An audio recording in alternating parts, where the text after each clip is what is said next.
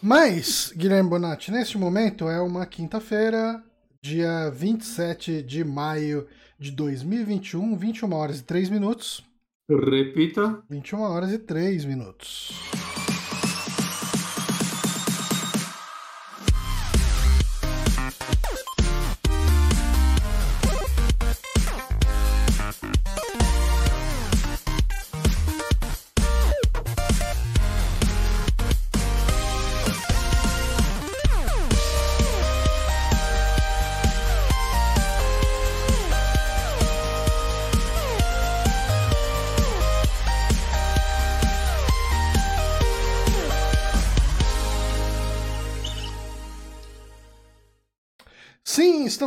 Agora para mais um saque, o podcast Super Amigos. Eu sou o Johnny Santos, estou aqui com o Guilherme Bonatti. Olá. E hoje temos de novo aqui, de volta para o nosso programa, nosso queridíssimo Radnas, detetive espiritual, também conhecido como Madrugatina. Seja bem-vindo, meu queridíssimo Radnas. Olá, meus amigos, estamos aqui mais uma vez, esse incrível podcast besuntado de amor e paixão, entretenimento de baixa qualidade, como a gente gosta. Obrigado. Exatamente, a gente está aqui para como que é? tirar todo toda a, a, todo o vislumbre de alegria que a pessoa que estiver ouvindo isso tenha. Exatamente, porque criar conteúdo hoje em dia é uma coisa cool, né, cara? As pessoas estão fazendo isso como ficar bom, né? Não, não é. Não, não né, é, cara? A pandemia, a pandemia trouxe isso, né, cara? Todo mundo agora. Se bem que meio que passou um pouco a moda, né? Mas a, a, no começo da pandemia, aquele. Vai, o, o Júnior da, do almoxarifado que trabalha com você tava fazendo live de, sei lá, de Among Us. Todo mundo começou Mano, a fazer live, cara, todo mundo começou a fazer entretenimento. O cara virou creator ou ele virou padeiro, que é as coisas que as pessoas aprenderam, a cozinhar ou fazer live. Tá Pô, eu fiz pão no começo isso, da pandemia, devia ter continuado fazendo. Aí, tá vendo? Agora que eu tô na dieta, não vai dar mais. Eu, eu acho que eu até esqueci algumas coisas durante a pandemia, eu regredi. eu aprendi a tocar baixo, foi alguma coisa. É. Eu esqueci boa. como tocar baixo. E aprendeu muito rápido, que é bizarro, porque o Johnny evoluiu muito rápido no baixo. É, é agora eu é preciso aprender a tocar direito. Já, já consigo fingir que eu tô tocando umas músicas. Agora é só tocar certo. Eu achei absurdo sua evolução, cara. Eu tô aqui pra falar com um guitarrista que evoluiu rápido demais, cara. Mas, ah, uma coisa, eu queria comentar um assunto que rolou hoje nas redes sociais, um, agora há pouco, e é uma coisa que, de forma quase que indireta, mas sim, impacta a gente, impacta todo mundo que trabalha com produção de conteúdo, que é esse fim súbito da produção de conteúdo original da Loading, né, cara? Sim. É, eu, assim, eu, a gente não é muito um podcast de notícias, a gente não comenta mais notícias, não comenta esse tipo de coisa mais, mas eu acho que aqui a gente acaba saindo um pouco disso, porque tinha pessoas que, que a gente conhecia lá, né, tipo, uh, GG, Caio Teixeira, a Kika, sabe, tipo, uma galera que... O Maxon, que gravou com a gente. O Maxon gravou com a gente também, cara. O Maxon, acho que ele tinha acabado de sair. Ele acabou ah, é? não pegando o passaralho. Não, o Teixeira tinha acabado de entrar. Teixeira, porra, você, você larga o emprego para ir trabalhar no negócio, no projeto, apostando no projeto. O que é uma irresponsabilidade da galera que administra o, o canal, né? Absurdo. Como contratar uma pessoa agora para fechar por causa de um patrocínio? Sei lá, eu não, não administro porra nenhuma, mas porra, mano, caralho, 60 pessoas. É muita gente. É muita né? gente. Muita gente, cara. Só, cara. Muita gente. E no meio da pandemia, pior ainda, né, cara? E que largaram seus empregos, alguns, tipo, fixos e tal, pra ir trabalhar e, lá. E né? mais que isso, cara, era uma galera, tipo, sênior, era uma galera, tipo, o Teixeira, cara, ele tá há quanto tempo aí? Trabalhando com jornalismo, essas coisas. 15 tipo... anos, pelo menos. É, cara. E chega um dia, você chega lá e fala, ah, então, ó, a gente vai fechar aqui a editoria. Valeu, falou, boa sorte, até mais. É, é responsável Fecha a porta aí. funcionário. É. Pagar a luz quando sair. Então, assim, o, a gente não deve entrar muito a fundo nesse assunto, eu só queria uhum. uh, mandar um abraço e energias positivas aí para todo mundo que, tá passando por isso, é uma situação muito merda, né? Uh, e desejar toda a sorte do mundo para essas pessoas, que, que elas encontrem espaço, encontrem bons empregos e consigam se recolocar no mercado o mais rápido possível. Sim. Sim, por favor. Mas, uh, dito isso, o programa de hoje é aquele programa especial onde nós respondemos as perguntas que os ouvintes mandaram para nós. A gente tem um Curious Cat, né? curiouscat.me barra superamigos, onde a gente recebe perguntas que os ouvintes mandam sobre praticamente qualquer tema. É lógico que se o cara mandar uma pergunta idiota, a gente vai zoar o cara? A gente vai zoar o cara. Mas a gente normalmente está aberto a qualquer pergunta. Mesmo que seja para falar, porra, mano, que pergunta idiota. Uh... Boa.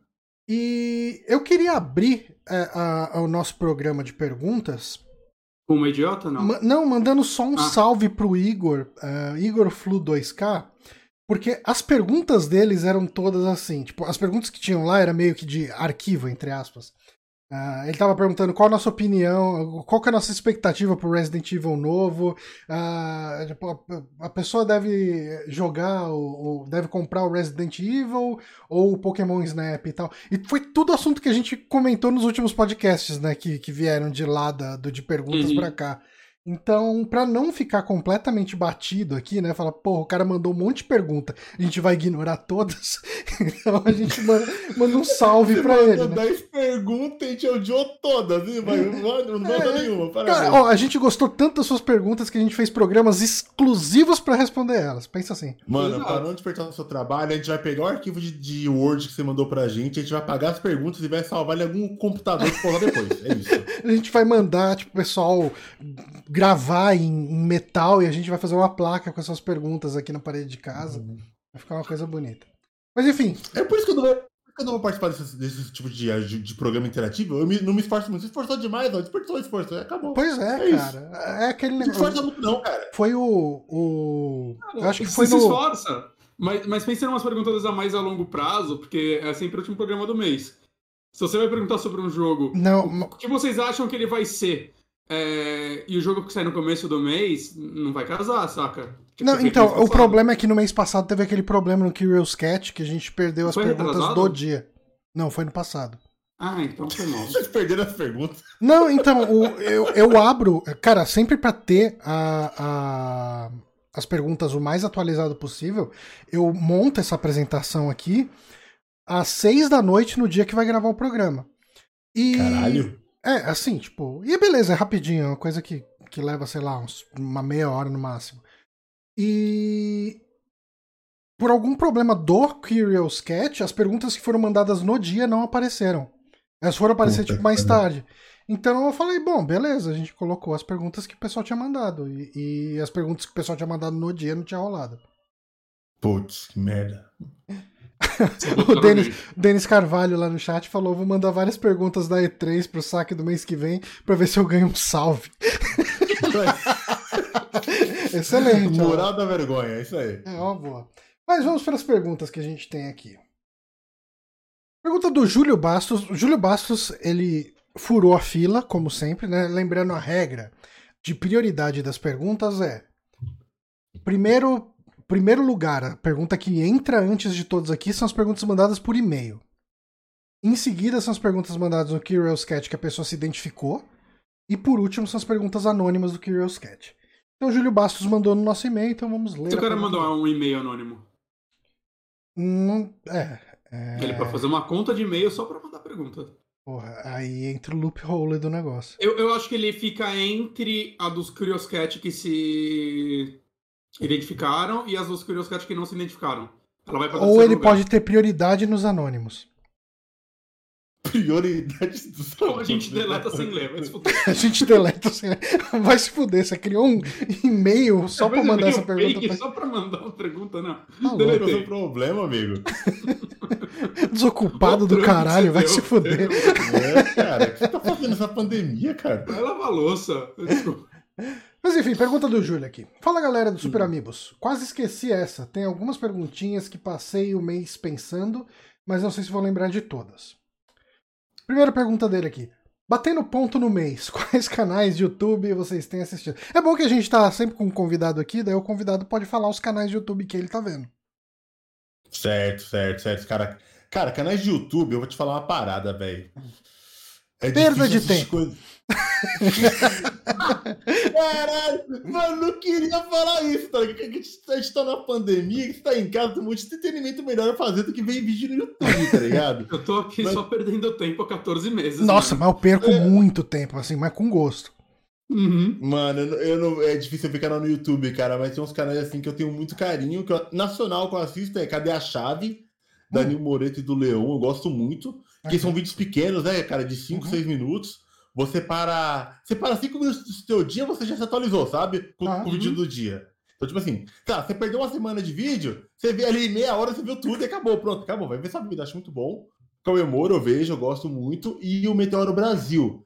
Hum. De gringo, eu vejo muito Let's Play. Eu vejo o Wally Versus, que é daquele negão de dread, sabe? Faz umas streams. Não conheço. Não conheço. Wally, ele eu é lá do Super Best Friends.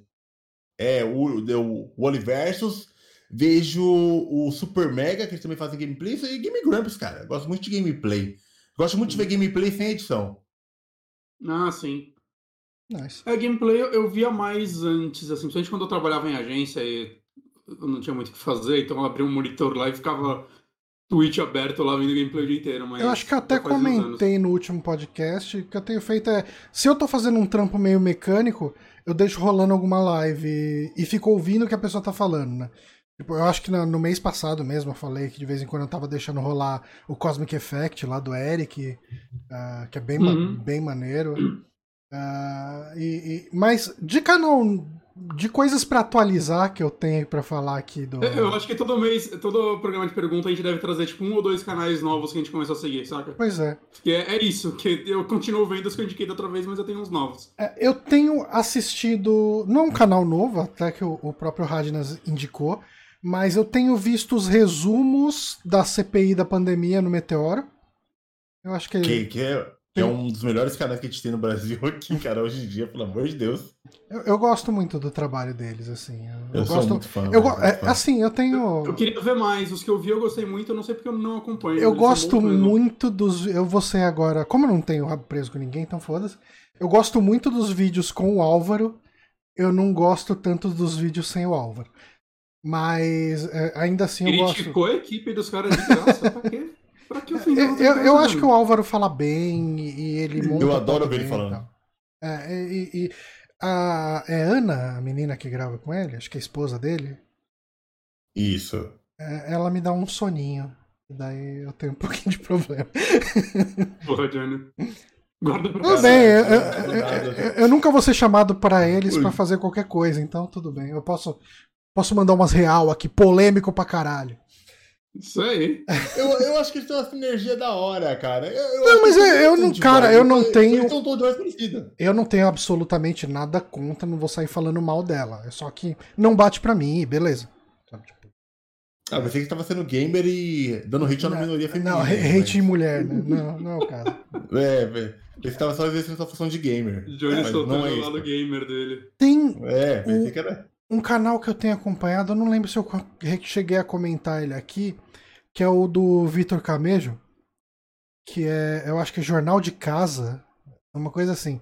Eu Cara, acho que você falou dele. Ele é uma cópia descarada do Greg News, inclusive uhum. no estilo artístico das coisas, posicionamento da tela, até o fundo animado que ele usa é muito parecido com o do Greg News. Mamou, mamou. Mas eu acho que. Eu acho que as piadas dele, no geral, funcionam melhor que as do Gregório. E. Eu acho que o. Eu acho que o. Que o, o, o... A pauta dele resume bem o que aconteceu na semana, sabe? Tipo, então eu tenho assistido. Eu assisto o Greg News. Eu acho que ele é menos monotemático do que o Greg News. Eu, eu ainda assisto toda semana o Greg News, mas eu acho que todo o programa do Greg News é sobre Bolsonaro. Assim, todos os. Ele vai pegar um tema e vai descascar o Bolsonaro naquele tema. E eu não acho que ele está errado, porque tem muito a se falar do Bolsonaro. Mas uh, eu acho que o, o Vitor Camejo ele solta um pouco dessa marra e ele consegue falar de mais temas ou de um jeito que não fica tão cansativo, tão repetitivo.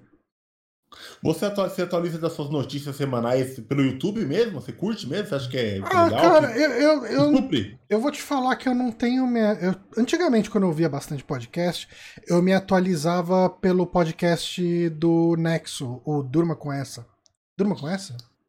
Eu não lembro. Bom, enfim, é um podcast curtinho do Nexo que, que ia ao ar, não sei como que tá hoje em dia. Ele ia ao ar, acho que de segunda a quinta, que falava a, a notícia mais importante do dia. Né? E Certo. te contava bem essa notícia em, em 15 minutos por aí, com detalhes, desdobramentos, etc. Eu gostava. Só que como eu tenho ouvido muito pouco podcast durante a pandemia, ah, eu acabei acompanhando muito pouco notícia, cara. Tipo, na verdade a gente acompanha mais o que o pessoal posta no Twitter. Twitter, E- exatamente. e é isso que eu ia falar. Mas o, o, eu acho que é quando eu quero digerir um pouquinho mais, não que seja a fonte mais confiável e mais digerida e mais ah, didática sobre os, os assuntos, eu costumo assistir esses dois, né? O, o Greg News e o, e o Jornal de Casa lá do Camejo.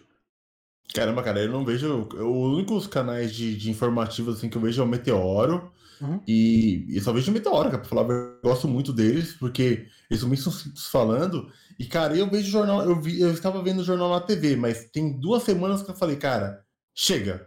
Só existem É, duas cara, notícias, é- tá ligado? esse é Só o existem problema duas notícias também, no né? Brasil. Só Tá. existem duas notícias. Uhum. É, é vacina e Bolsonaro idiota. Eu tenho duas.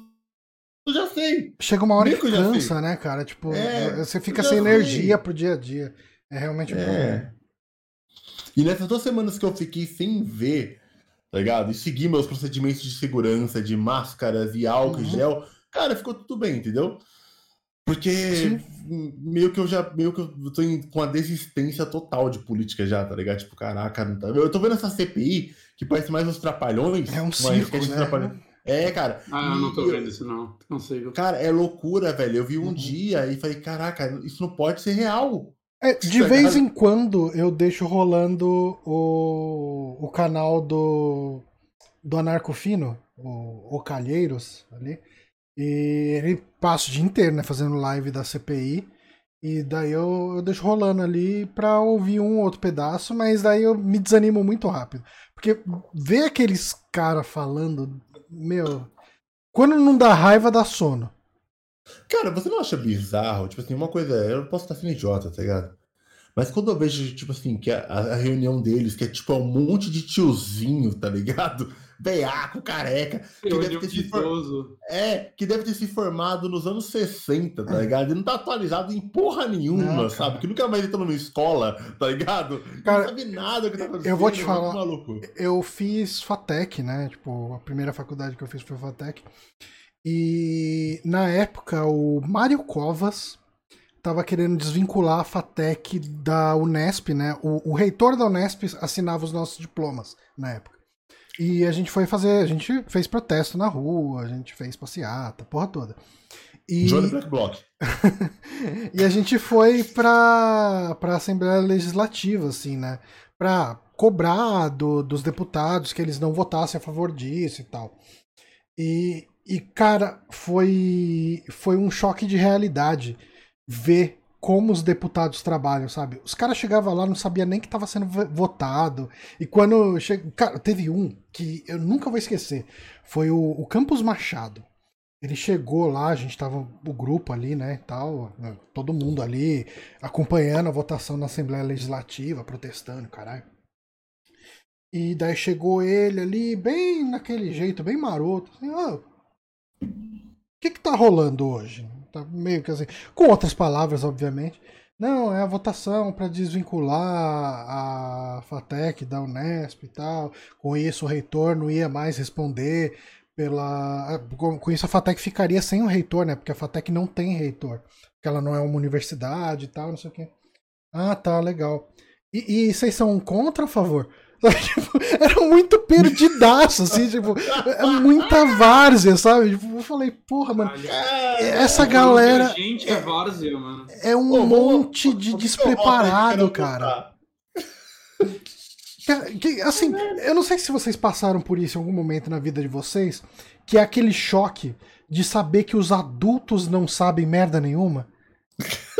Que, né, cara? cê- que- porque assim, você passa sempre a sua infância olhando pros adultos e fala, não, cara, esse cara tá cuidando de mim, essa pessoa tá vendo por mim, ela, ela sabe de política, sabe de história, sabe de geografia, sabe de matemática, sabe tudo, cara. Ela, ela passou por onde eu tô. Então, ela- aí você vai, cara, você começa a prestar atenção, não, essa pessoa tá mais perdida que eu, cara. Tipo, ela não sabe. E, e eu acho que é, é- esse choque acontece também quando você para pra prestar atenção em, em deputado, senador, governador, prefeito, a porra toda. Cara, Todo, ninguém é preparado pra bosta nenhuma, essa é a grande verdade. cara, eu vou dar um relato aqui sobre política, que acho que foi um momento chocante que eu nunca esqueço que eu falei. Que eu falei assim, ok, that's fine. tá ligado? Tava tendo os protestos do mensalão no meio da rua, aqui no estado de Boimirim, né, cara? Uhum. E tava mó galera. E, tipo assim, eu tive de ir pra trabalhar a pé. Mas eu falei assim: ah, ok, estou indo a pé, vou parar aqui no protesto e dar uma olhada, né? Já tô atrasado mesmo. Why not? e, cara, e os caras tava querendo entrar na subprefeitura. E tava meio que querendo quebrar a parada, né? Nesse momento, chegou um tiozinho, eu moro no Jardim Ângela, né, cara? Periferia de São Paulo. Chegou um tiozinho, assim, um negão bem, bem velho, assim, com a sacolinha, o chinelo dele. Ele falou assim: ô, para todo mundo que eu vou dar um recado. Chegou ele mais três caras. Hum. Ele falou assim, olha, eu sou do primeiro comando da capital, Eita. certo? e é o seguinte, ninguém vai quebrar a subprefeitura. Se quebrar, vai ter de conversar comigo. Aí ele virou pro funcionário da subprefeitura e vocês, ó, tem de agradecer a nossa ajuda aí, ó. Vocês invadiram aquele terreno lá que a gente falou que era nosso, vocês já sabem que não era pra entrar, vocês continuaram entrando. E o cara lá de dentro conhecia ele, falou, não, não, a gente vai resolver isso mais tarde. Caralho, tipo, como assim o cara Ah, da ca- subprefeitura cara, tem contato com Não, não é. a- cara, não é à toa que o PCC é chamado informalmente de um partido, né? É, Ele é cara, um tipo, partido, cara. Ele é uma organização de, de poder, cara. Não É. Caralho. E eu vi o cara, tipo, e e eu fiquei muito chocado, tipo, mas peraí, por que esse cara conhece esse cara, tá ligado? Por que eles têm contato? Como assim? Uai, que Os porra é caras essa? mandam e desmandam, cara. Tipo, É. manda e desmanda. Aí eu falei, ok, tá, acabou, né, cara? Acabou, ótimo. Tropa de Elite não é tão ficção assim, tá ligado? Mas enfim, Bonatti tá assistindo algum canal de YouTube. Eu tô- eu tô- Isso, isso desvirtuou muito rápido. Foi mal, gente, foi mal. Não, gente. não, cara, tamo aqui pela conversa. Eu tô. Eu conheci alguns canais novos esse mês, mas eu, eu vou citar dois. Hum, Um, eu não sei como falar o nome dele. hum. Porque, cara, canal gringo. Me uns explique. no- Não, canal gringo, os caras têm uns nomes muito bosta, né, mano? Eu não entendo americanos. Eles batem o cotovelo no teclado e falam: esse é o nome do meu canal. Né? Então é PNDK E comercial M. Nossa. Porque eu entrei numa. Sem querer, assim, cliquei num vídeo e foi indo embora. De começar a ver uns vídeos de, de canais sobre galera que fala muito de Mortal Kombat. É. E eu caí nesse canal, tipo, ele fala de jogos de luta de modo geral, mas o foco maior é Mortal Kombat. Né? E aí tem um monte de vídeo que eu não ligo, assim, que é coisa de. mais do competitivo e tal, né? Tem até uns gameplay dele jogando online com uma galera. Mas ele tem uma série de vídeos, que normalmente são seis vídeos só, mas que são meio longos, que eu achei muito legal, que é Mortal Kombat Meta. E eu vi todos. E é basicamente ele vai pegando um, um jogo da franquia, né? O primeiro, por exemplo, é sobre o Ultimate Mortal Kombat 3, que eu descobri que até hoje é um, um dos que tem o maior cenário competitivo de Mortal Kombat. E a América Latina é um dos maiores países de competitivo de Mortal Kombat, só que mais no Trilogy, gente, é maluco isso. Ok. E é, então, ele tem vários vídeos que ele fala, ai não, eu falei com o pro player brasileiro de sei lá quem e tal, so- sobre o vídeo de Mortal Kombat Trilogy, ele, ele cita muito o Brasil, assim. Legal, mano. E, e é bem legal que assim, são os vídeos que ele pega o jogo, ele começa falando um pouco do lançamento dele e tudo mais, só que a ideia dele é falar mais do competitivo, então ele fala o que esse jogo trouxe de novo pra franquia, o que agradou, o que não agradou, saca? Então assim, tem uns vídeos, tipo, do Mortal Kombat 9 tem 40 minutos, saca? É- são meio longos. Mas é muito legal, assim, eu caí nele sem querer, assim, e acabei vendo todos. Né? Eu caí bem caindo nos outros canais de Mortal Kombat, mas esse é o que mais se destacou pra mim. Né? Ele tem uns vídeos também sobre, tipo, pegar personagens e contar a história daquele personagem na franquia. Né? Tipo, não focado em, em lore, mas focado, tipo, tá, como é esse personagem, o gameplay dele em tal jogo, como ele foi evoluindo e tudo mais. Eu- achei interessante, assim, achei uma parada legal. E o outro é um canal que é especializado num tema que eu via um canal ou outro falando e eu acabava sempre vendo vídeos do tema, que chama All Things Lost.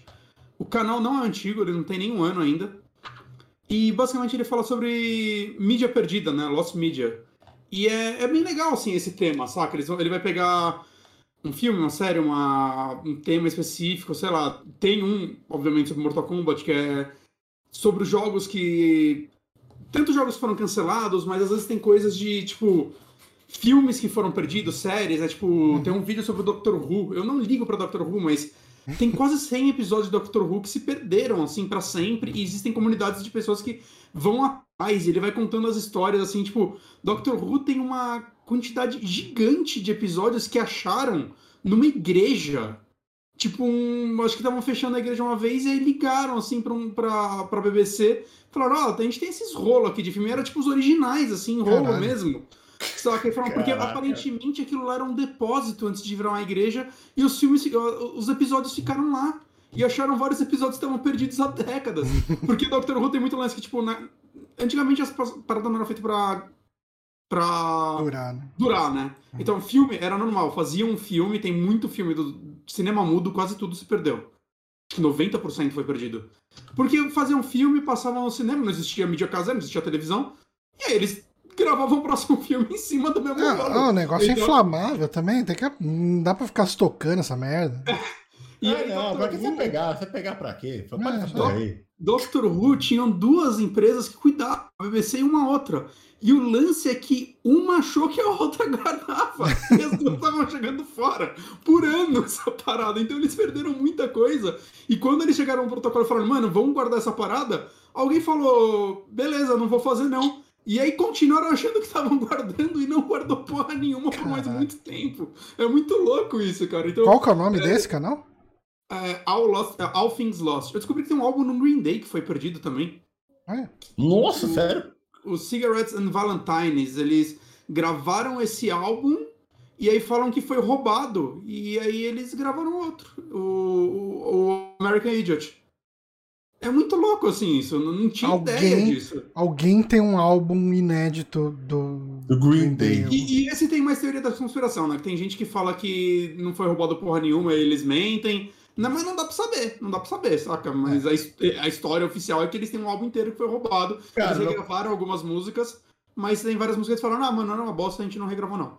Cara, tem, tem um, no, no, primeiro filme do Homem-Aranha, alguém roubou o uniforme original lá do set, cara. Eu lembro disso. Ah, é?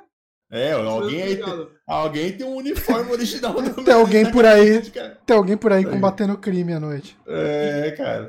Ele tem um vídeo sobre coisas que foram achadas também, que coisas que foram perdidas por muito tempo. Alguns deles eu já tinha ouvido falar. Tem um episódio de um, um desenho que passava no meio do Vila César, alguma coisa assim. Que uma vez um cara chegou num fórum, acho que no Reddit, falou e falou: Porra, assistia isso quando era criança. Alguém tem. É, e o negócio virou quase creepypasta. Todo mundo, ah, isso não existe. Uma galera lembrando. Cara, é, eu vi um outro vídeo de um outro canal sobre isso. Um vídeo, tipo, quase uma hora falando só sobre esse, esse negócio que acharam uma pessoa que era filha de um dublador desse episódio que tinha. E, tipo, é uma loucura o negócio. É, é, tipo, mídias que foram encontradas são mais interessantes do que as que foram perdidas, assim, porque a forma parada, como acham é muito louca, assim. Tem um outro, um outro desenho que também estava perdido há muito tempo, e a galera tava procurando que nem louco. Um dia acharam no YouTube. Tava com outro nome. E tava lá há anos e ninguém sabia. E quando acharam, tipo, a comunidade ficou louca, que eles estavam procurando há anos e tava lá o tempo todo. Cara, tem umas histórias muito legais, assim. Então é um canal. Cara, é, a, é a velha história de a pessoa pergunta um negócio e fala: Você já, googlou, já, já, jogou no Google antes? Se as pessoas não jogaram, não acharam. Não jogaram. É. Não jogaram. Mas Só, só uma coisinha, eu queria agradecer o Oa Taufer pela, por seguir o canal. Muito obrigado. Uhum. E... Grande Taufer. Motion Sick aqui nosso queridíssimo amigo, falou que tem um álbum da Shakira que foi roubado também nesse esquema. Caraca, que louco, mano. Oh, yeah. Tem algum álbum de alguma banda sua que foi roubado, Bonatti? A gente tem uma gravação demo que foi perdida, mas okay. ninguém se importa. Quando minha banda acabou, alguém roubou o microfone. A gente não sabe quem roubou. A gente vai te matar, hein? Aliás, vem que eu Aquele microfone custou 300 reais. Não tá com ninguém da banda. O que, que roubou esse nosso microfone? Não sei, mano. Alguém roubou, velho. 300 reais por isso. Sempre tem um. Sempre tem um. É, ah, cara. Próxima pergunta aqui do Júlio. Como apoiador e seguidor há tantos anos, tenho curiosidade sobre o engajamento do público em relação ao saque. Tem gente que assiste ao vivo, outros no YouTube e outros como eu, que só ouvem o podcast e, pela impressão, esses públicos são bem divididos. Vocês sentem um engajamento mais disperso entre vários canais por causa disso? Se sim, isso é algo que chega a desanimar vocês de produzir conteúdo? Cara, olha, para ser bem sincero, eu diria que 99% do nosso público tá no feed.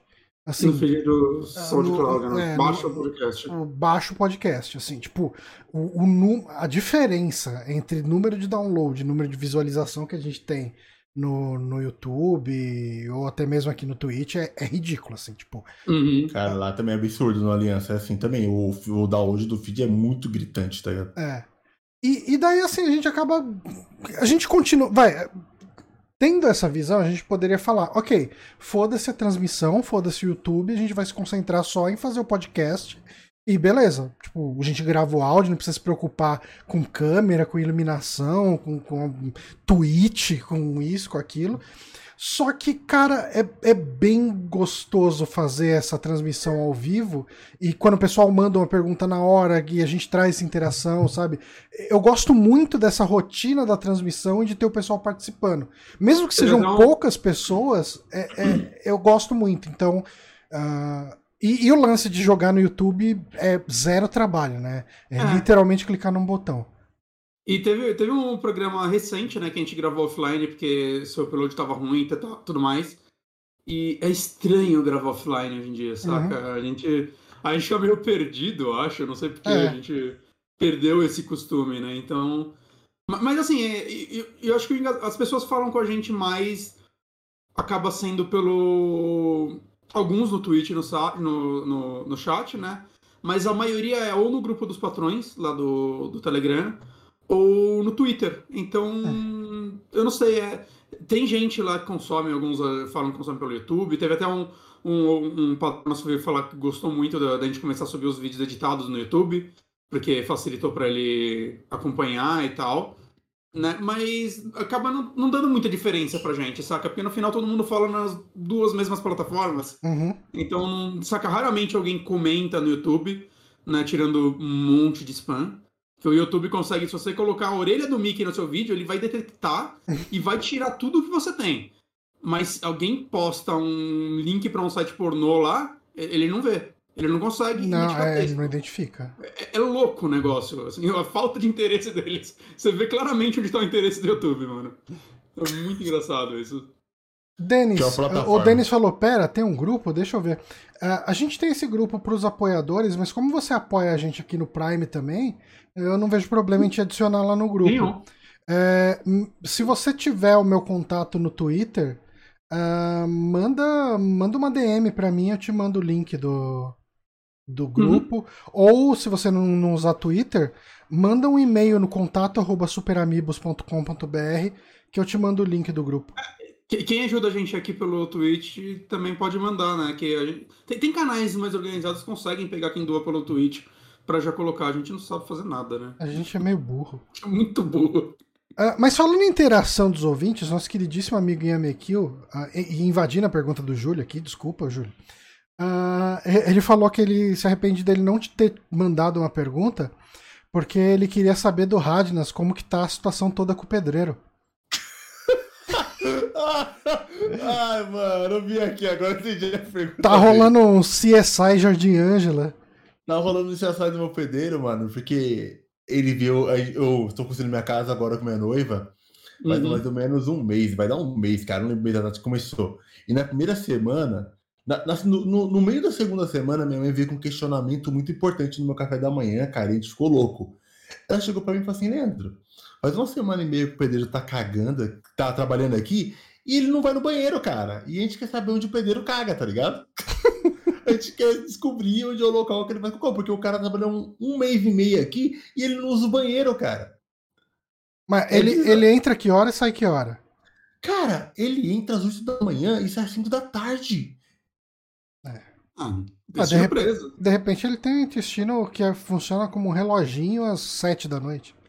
Não, cara, só que aí, nessa de falar no Twitter sobre esse assunto, todo mundo começou a dar uns relatos bizarros, cara. Não, não, tem, as histórias existem, com certeza. Cara, a Anne Baroni, amiga minha, alô Anne, um abraço, ela falou que durante esse período que eles estavam construindo a casa dela, e a, a casa de cima da casa dela, os pedreiros estavam tomando banho na caixa d'água dela. Caralho, que zoado. Ou seja, a família dela ficou tomando, bebendo água de chuca de pedreiro. Olha o edifício. A, versão. Versão BR do edifício Cécio. É, cara, caralho. Chuca usando Camp BR, tá ligado? Os caras, ah, mano, pensa você tomar chuca de pedreiro durante um mês, que desgraça. Já foi tá verificar a caixa d'água só pra. Não, não, ele não consegue segurar ainda não, ainda não. A caixa d'água tá em cima. Teve outro brother meu, cara, é bizarro, é sério. Ele falou que o. Cara, esqueci, esqueci o detalhe. Eu, minha mãe uma vez falou que tinha um pedreiro aqui que uma vez depois que ele foi embora, ela achou uma garrafa PET de dois, de dois litros, uhum. cheia de mijo, tá ligado? Caralho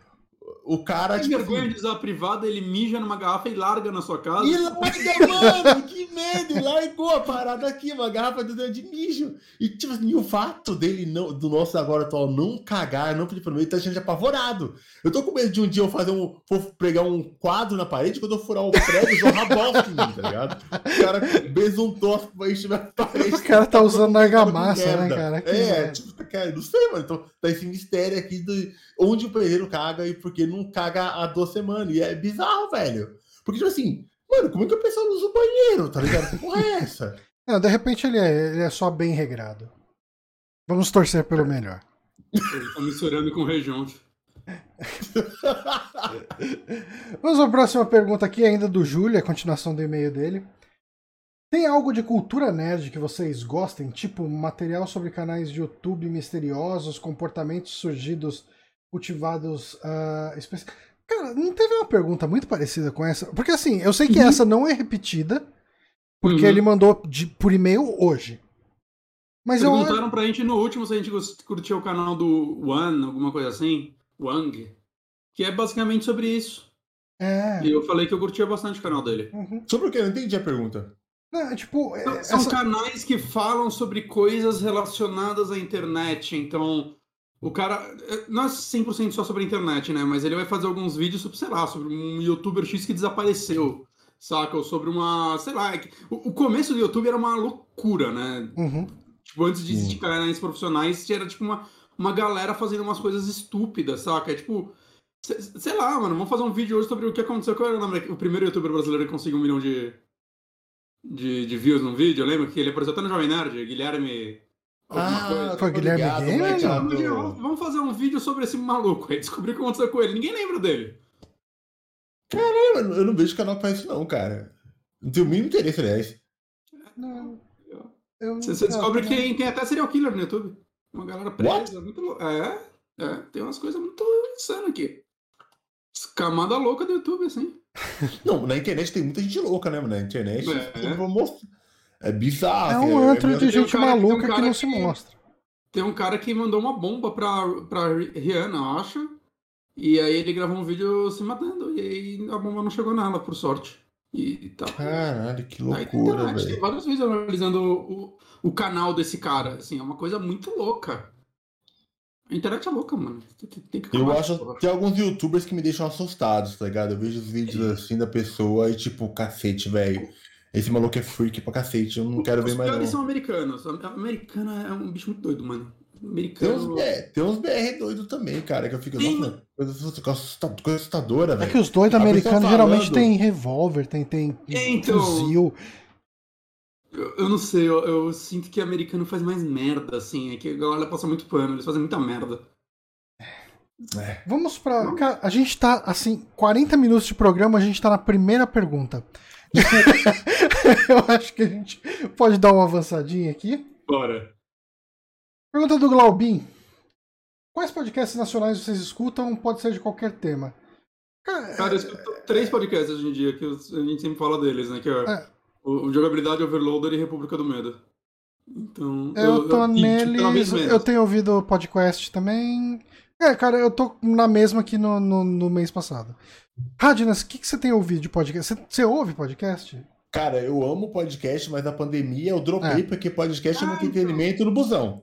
Tá ligado? Então, então, cara, o que eu tava ouvindo, o que eu escuto muito é o Hoje Tem da Leila Germano, que ela, hum. ela é uma. Ela é uma das participantes do Jovem Ela é uma Nerdcast lá. Né? É, e ela é muito engraçada, essa mina. E ela só tem tema bizarro, tá ligado? O último episódio é sobre fofoca de calçada, mano. E você chora de rir, entendeu? É, é, muito louco o tema que ela traz, é engraçado. Ela traz uma galera cearense que fez sucesso no exterior, é mó da hora, que os caras mó, né? Aquele jeitão da galera cearense brincalhona, mas tipo, tá lá no exterior ganhando mó grana. Eu acho muito louco isso. Eu me raspo ela e eu gosto muito de ouvir o pessoal do. Meu Deus, cara, esqueci o nome dos caras. Super Amigos. Super Amigos, não, não, Super Amigos eu nunca escuto. Mentira! Tá certo, eu não vi essa aposta, não. Mentira. Caramba, mano. Tá perdendo nada. Que, tem os jogabilidade, tem os caras que, é, que é igual a jogabilidade. Nautilus. Eu esqueci o nome. Não, tem seu Nautilus. Overloader. Não. Overloader. Eu gosto do Ah. Overloader, eu escuto muito, tá ligado? Porque eu Uhum. gosto muito do Henrique Sampaio falando sobre videogame. Mano, cara, tem gente falando, que fala de videogame que, que eu fico apaixonado, sabe? Uhum. Eu gosto muito de ouvir o André falando sobre videogame. Sim. Do, do jogo. Uhum. O Magin falando sobre videogame, eu fico, eu fico apaixonado como ele fala, ele fala com gosto dos negócios. Uhum. E o Henrique, cara, também falando de videogame, eu sou apaixonado por aquele cara falando de videogame. Eu- Quando, ele é. fala, quando ele fala de videogame, é a coisa mais. Ele fica falando do jogo de point click, e do jeito que ele fala do jogo, parece que é a coisa mais genial do mundo, sabe? É, eu, eu gosto que ele, eu gosto muito que o Rick ele traz visões diferentes do que a gente costuma Sim. ouvir na indústria. Então, É, eu, eu não preciso nem concordar com o que ele tá falando, mas só o fato de ouvir essa outra opinião e bem desenvolvida do jeito que ele desenvolve já me, já me agrada demais. Cara, o Henrique ele desenvolve muito bem as ideias dele e eu amo muito. Uhum, Cara, isso, e jogabilidade, né? Que é, É. clássico de ouvir. uhum. Porque, tipo assim, eu parei de ouvir podcast gamer que é só tipo assim, ah, e aí, vamos falar da nostalgia do Mario e tal. Tipo, É. eu não aguento mais, Ah, já mas foi. não mais, não. Não dá mais, não, sabe? Eu quero uma parada que, tipo assim, que, ah, o cara jogou o jogo, fala aí como é que é o jogo. Esse jogo aí, Mas jogou? uma análise mais crítica, né? Explica É. um pouquinho mais. Não fica só no é legal, não é legal, saca? O... Nossa, cara, É. co- como, como eu peguei bode de podcast de. Cara, ah, e aí, o que, que você achou desse jogo? Ah, ele é bom, é divertido, é legal. E, e a pessoa não consegue desenvolver mais do que isso, né? Tipo, Uhum. e às vezes, É. pessoa- às vezes, quando a pessoa vai além, ela fala o que o jogo é, mas não consegue tecer uma crítica falando se isso é bom ou ruim. E não consegue, tipo, dividir as coisas, tipo. Você pode criticar é, pontos de jogos que você gosta, saca? Não, não é errado fazer Uhum. isso. E você pode elogiar pontos de jogos que você não gosta. Exatamente. Só tenta entender o, que o jogo tá fazendo e passar um- uma visão, alguma coisa dele. Cara, é- importante isso- isso. Tem um problema, né? que- É igual os vídeos hoje em dia de review de coisas, tá ligado? Então, o, o, youtuber ele fica mais preocupado em fazer um vídeo que o YouTube vai mostrar do que fazer uma review direito, sabe? Uhum. bastante. Às vezes o cara faz uma review de um jogo, mega. Você sabe que é complexo, faz um vídeo de 5 minutos e ele não aprofunda em nada, sabe? Eu, tipo, caramba, por que eu vi isso, sabe? Não deu pra entender. Vou ter que comprar o jogo, sabe? É. E, e eu prefiro ver uma review de 40 minutos, de 30 do, do canal Caps Lock do Araújo lá, cara, falando Uhum. de, de persona por 40 minutos, do que ver o cara falando 5 Ou- de um jogo. Porque, sei lá, velho. Ou o cara. Isso aqui tem bastante também, que é o cara que tem medo de irritar PR. Né? Então o cara É. recebeu uma aqui de um jogo. E o review dele tem que. Se a pessoa não gostou do jogo, ela vai fazer aquele review.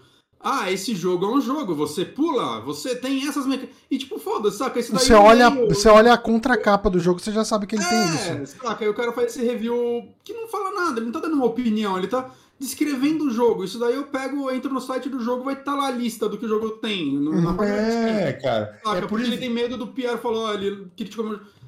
Mano, foda-se, saca? é por isso que quando eu vou me informar sobre jogos, quando eu quero pegar uma informação mais profunda sobre um jogo, sobre um jogo, eu prefiro baixar um podcast do que ver um vídeo, cara. Uhum. Porque Eu não pode. gosto de vídeos, mas de canais que, saca. Como É, a falou, credibilidade né? O de canal meio que se monta, né? Então Uhum. você vai se acostumando a ver, tá, esse cara ele sabe ser crítico, eu gosto da opinião dele, eu gosto das análises dele, daí Não, você vai eu vendo. dele. Uhum. Vezes, esse cara é um cara que Isso. eu discordo bastante, mas ele me traz uma visão, saca? Ele me faz enxergar. Eu, eu vi um vídeo de Resident Evil 8 esses dias, quase uma hora de vídeo, e o cara não gostou do jogo, assim, ele não gostou mesmo do jogo. Eu discordo de boa parte das críticas dele, assim, mas tem alguns pontos que eu acho que ele tá certo. O jogo tem alguns defeitos que ele apontou lá que eu concordo. Uhum. Saca? E o resto, é claro, tem muita coisa de opinião que é relativo. Mas foi legal ver esse vídeo, ele me deu uma outra visão sobre o jogo. Né? Ele me fez ser um pouco mais crítico contra ele também. Cara, É em- questão da crítica também, essa tem uma coisa que eu, me- que eu tô muito cuidado. é pra dar chance pras coisas, sabe? Sim. Cri- Foi criado um mito no, mundo dos games, cara, e do entretenimento, que ou a parada é, é 10 ou é 0, tá ligado? Não, Você é, não pode cara. curtir uma coisa 7. Eu fico puto com isso, velho. É, é, cara, é, é- é exatamente isso, né? O jogo tira 7. Fala, Nossa, mas por que você achou esse jogo uma merda? Caramba, eu fico puto, porque, tipo, mano, 7 é legal, é bom, né, mano? Eu passei de. Eu terminei a escola tirando nota 7. É. Eu não sou merda. Pô, quando eu tirava 7, eu até comprava cerve cerveja pra comemorar, cara. É, cara. Então... E tipo assim, por exemplo, tem vários jogos. Tipo assim, eu, eu, tô, eu falei pra galera no Twitter, que é onde eu mais converso no videogame, que eu falei, ó, galera, eu vou jogar The Witcher e quero jogar os três. Vou baixar The Witcher. Não, que o bagulho é uma porcaria, que ficou velho pra caramba, babá, babá, babá, babá. E os caras. A galera tá errada. É, a galera tá errada. Cara, eu tô, tô com ele aberto aqui agora. Assim que eu terminar a partida, eu vou continuar jogando, porque ele é muito divertido. Cara, ele Hum. pode ter mecânicas velhas, cara, ele lembra Soul River, sabe? Ele, Uhum. ele lembra um jogo de PlayStation 1. Mas não um jogo de PlayStation 1 ruim. É só um jogo antigo, um jogo velho. Ele, cara, ele tem dublagem. A dublagem, o áudio do jogo é muito bom. Ele é dublado. Ele tem historinha. Ele tem várias mecânicas já com RPG daquela época. Então, cara, tá sendo um jogo divertido. É só um jogo velho, não um jogo ruim, sabe? E, e tem também uma outra coisa que eu vejo muita gente fazendo, que eu já com certeza já fiz isso muito, mas eu tô tentando me, me ponderar contra isso, é quando você vai analisar algo que você não gosta, é muito fácil você colocar uma camada muito grande de sarcasmo pra falar dela, né? Eu senti muito isso É... é, recentemente com o Snyder Cut, da Liga da Justiça. Né? Não é um filme que eu, que eu gostei. né? Botei quatro horas da minha vida nele, não achei legal. Né? Tem seus pontos positivos e negativos. Mas o que eu via é análises dele de pessoas que já foram decididas a não gostar do filme e a análise... Snyder. Hã? Que não Oi? gosto do Snyder. Exato, e a análise da pessoa já foi inteira em cima de. Ah, não, né? Mas o filme do Snyder, né? Que você que. E é tipo, porra, mano, você não tá acrescentando nada, saca? Uhum. Porra. Se você, se você vai fazer a pessoa perder o tempo dela ouvindo sua opinião sobre o que você cut, tenta construir algo em cima disso sem essa camada de ironia, tenta explicar, então, tá, por que esse filme é ruim? Por que ele é um desastre ou não é? Saca? É, Eu tento me ponderar muito quanto a isso, assim, porque eu tô perdendo interesse em muito canal, assim, que eu realmente tô vendo fazer isso, assim, que. É, ah, não. É, é, Isso Não cria uma barreira muito forte, realmente. É. Foda-se. É, você tem, você tem que aprender a dar chance às coisas. Tipo assim, Uhum. eu, eu joguei, eu terminei Zone of the Enders 2 ontem. Eu gosto muito do Kojima e ele teve um- ele deu alguns pitacos ali no jogo, né? Ele não é desenvolvedor do jogo, mas deu uns pitacos. Então acho que eu queria conhecer um jogo de mecha que o Kojima deu as ideias. O jogo é péssimo, sabe? Uhum. Mas eu não posso chegar aqui. Eu, eu Eu- joguei eu gostei, um cara. inteiro em um dia e aí no outro eu comecei o dois. Assim, o dois eu não terminei porque eu acho que eu fiz errado em querer jogar os dois muito perto. Mas achei ele divertido. Ah, cara, eu não sei. Eu acho que comparado a jogos mais antigos que a gente tem, como Omega Bust, sabe? A gente tem. Nunca joguei. Strike Suit é, é um game do PlayStation 1, cara. Tipo, e, Uhum. e, e o Zone of the Enders do PlayStation 2, ele, ele é bem melhor em questão de mecha, em questão de, de navegação e tal. A gente tem o Indie Strike Suit Ze- Zero, né? Que, que é bom Uhum. pra caramba também. A gente tem. A gente tem pouca coisa de mecha, sabe? Mas a gente Uhum. tem muitas coisas boas. E, e eu Ah, eu não realmente conheço não muito o gostei- gênero. É um gênero que eu não gosto É. muito. né? eu, eu não, não gostei muito, sabe? Mas mesmo assim, cara, eu, não, eu não- jamais chegaria pra pro, pro Johnny e falasse, Johnny, não joga. Não, não. Não, joga o jogo. Não joga. É, Eu não acho que é joga, muito não- legal, não assim, conta. quando você. quando Isso é uma coisa que eu parei de fazer 100%. É, eu costumo falar assim, tipo, geralmente eu tento também falar só se a pessoa pede minha opinião. sabe? Uhum. Porque eu acho que é muito zoado quando a pessoa chega e fala: Porra, comprei Cyberpunk 2077. Eu chego lá no Twitter do cara e falo: Nossa, esse jogo é uma bosta. É, boa sorte. Nossa, esse jogo é uma bosta. Fala, Eu já mandei, já mandei a gata tomar no rabo no Twitter direto com esse bagulho. Puta, É, então, tá ligado? cara, tipo, o cara acabou de comprar, deixa o cara curtir. E é uma galera E assim, jogou, pô, sabe? cara, assim, cara, uma coisa que você pode chegar e falar, se você quer muito dar a sua opinião nesse momento, e eu acho totalmente válido, fala, porra, ah, cara, eu espero que você goste. Eu não, eu não curti Hum. tanto por causa disso. Ah, eu tive uma experiência meio zoada porque ele ficou com muito bug. E beleza, cara, tipo, você deixa a pessoa seguir pra, pra ter a opinião dela, a percepção dela. Ah, E você quer não tá- Você tem a mesma opinião que ela. É, né? cara, você não tá É, forçando uma cara. merda em cima dos outros, cara. Você tem, tem, tipo assim, esse Zone of the Enders, eu poderia falar, cara, você gostou do jogo, Hades? Tipo, cara, não gostei não, achei bem, bem velho, ficou envelhecendo Aham. mal tal. Achei... O 1 eu gostei muito mal, mas, cara, é uma experiência de 5 horas. É. E, pra- se- e, e a- e a, e a comunidade, você gosta de mecha? A gente não tem quase nada de jogo de mecha. Tem quase nada. E o que tem é meio ruim mesmo, tá? Então é mais do mesmo. Joga aí, cara. O Kojima participou, deu umas dicas, tá ligado? Se Uhum. você gosta do character design dele de robôs, os robôs são muito bem desenhados. Tem cena de anime dublada, sabe? História inédita. primeiro. Cara, O É, cara- primeiro dá uma plagiada em Evangelho, uma introdução, né? é. O molequinho achando o robô, tu, caralho, mano, mesma parada, assim, sem querer, o moleque entrou no robô. Mas beleza. Tipo assim, eu acho que você tem de jogar, cara, e tem de, tem, sabe, tem de, de valorizar as paradas e, e tentar. Tem jogos que eu joguei e, tipo assim, me fez eu ficar doente, tipo Fury, tá ligado? Aquele lá que é tipo um boss rush lá, que é tipo Sim, um cacete sim. de vários ataques. O jogo fez ataque de ansiedade, cara. Eu falei, não, eu não vou jogar esse negócio mais, eu tô ficando mal jogando negócio. Porque eu não consigo, eu tô frustrado. Mas, tipo assim, não, cara, se você gosta de boss rush, se você quer desafio, se você gosta, isso aqui, ó, joga, joga, cara. Joga, vê aí. É barato, compra. É isso, cara. Entendeu? Eu acho que as pessoas devem dar chance pros jogos, dar chance pra filme. Eu vi o Snyder Cut, cara, e vou te falar, tá no meu top 5 melhores filmes de herói. Entendeu? Uhum. Eu amei. Não, cara, horas de eu, filme. eu acho que, que- eu acho que quem consegue se envolver na história ali, cara, é um prato cheio, porque é um. Eu acho que ele tem. É uma epopeia gigante ali e tal. Pra mim não Uhum. bateu, sabe? Eu vi meia hora e falei, Uhum. puta, não tô gostando, não vou nem insistir. Mas vale falar que eu não sou o maior fã de filmes de herói de modo geral hoje em dia, né? Tem um Uhum. ou outro que se destaca muito pra mim. Né? Mas eu não odeio o Zack Snyder. Eu, eu amo Sucker Punch. Tô aqui pra defender Sucker Punch até minha morte. Boa. É isso aí, cara. Vamos pra próxima pergunta aqui. Bora. Qual foi o pior evento de empresa que vocês participaram? É, amigo secreto, festa de fim de ano, etc. Pergunta do Moonrunner. Eu, eu, só, eu posso responder rápido porque eu, eu meio que não caía. Eu participei de dois porque. Tipo, um eu participei porque eu tava na empresa quando ele começou a rolar, não tinha o que fazer. E foi lá dentro, né? E o outro foi na empresa que eu tava agora, foi antes da pandemia. E essa eu quis ir de boa vontade porque é a primeira empresa que eu tenho amigos. Uhum. E foi bem divertido e tal. É, Mas como é festa de empresa, ele tá querendo dizer festa mesmo? Festa de empresa? de de, de É, de de empresa, final. Mas caramba, vocês odeiam a parada? Sério? Não, Não, eu não, só não. ia, porque eu, eu não, eu não fazia amizade nos trabalhos que eu tive até então. Eu, eu só fico timiduzão no meu canto e eu acabava não fazendo amigo. E nessa que eu Caramba. acabei fazendo, então fui, tinha cerveja de graça, bebi bastante, foi bem legal. Brother, eu sempre Só que a primeira, eu só- eu devo falar que a primeira, eu, eu não tinha amigos lá, e eu acabei participando porque eu já tava lá, mas teve uma roleta de prêmios e eu ganhei mil reais, então se pau eu gostei mais. Ótimo. É um bom Cara, motivo. O negócio caiu assim no mil, assim, do nada, Cara, mil. Cara, eu mil não reais. consigo lembrar de cabeça um evento de firma que eu não gostei, sabe? Tipo, Eu também não. geralmente é bem. Assim, o que eu costumo. O que, o que é um problema pra mim é quando eu bebo eu falo demais. E daí no dia seguinte eu sempre fico aquela puta que pariu, mano. Falei bosta, falei falei demais pro meu chefe, falei alguma coisa. Nunca cheguei, pô, ah, vai tomar seu cu, nada do tipo. Mas, sabe, é, não, você começa a ficar bêbado, aí você fica alegre, você começa a falar coisas que você não falaria, porque você tem uma relação de patrão empregado ali. Então, é, você fala, puta, se pá, era melhor não ter falado isso. Mas eu não lembro de experiências assim tão ruins. Lembro de vomitar no busão que, que levou os funcionários pra festa, sabe? Tipo, é, mas a festa em si foi foda.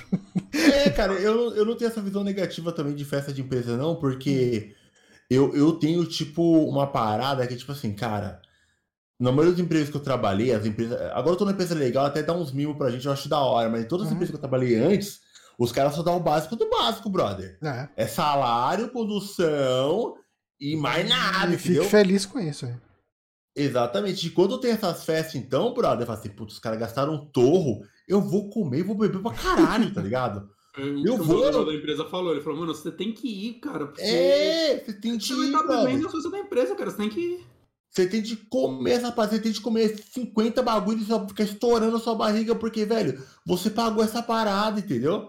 É Uhum. seu dinheiro que tá aí, velho. Você suou, pega essa parada e isola. Exatamente. Tipo assim, eu sou muito. Eu, tipo assim, eu sempre aproveito, eu sempre curto, porque, tipo assim, o ambiente profissional é um ambiente onde a gente acaba vendo o pior dos nossos amigos, tá ligado? Sim.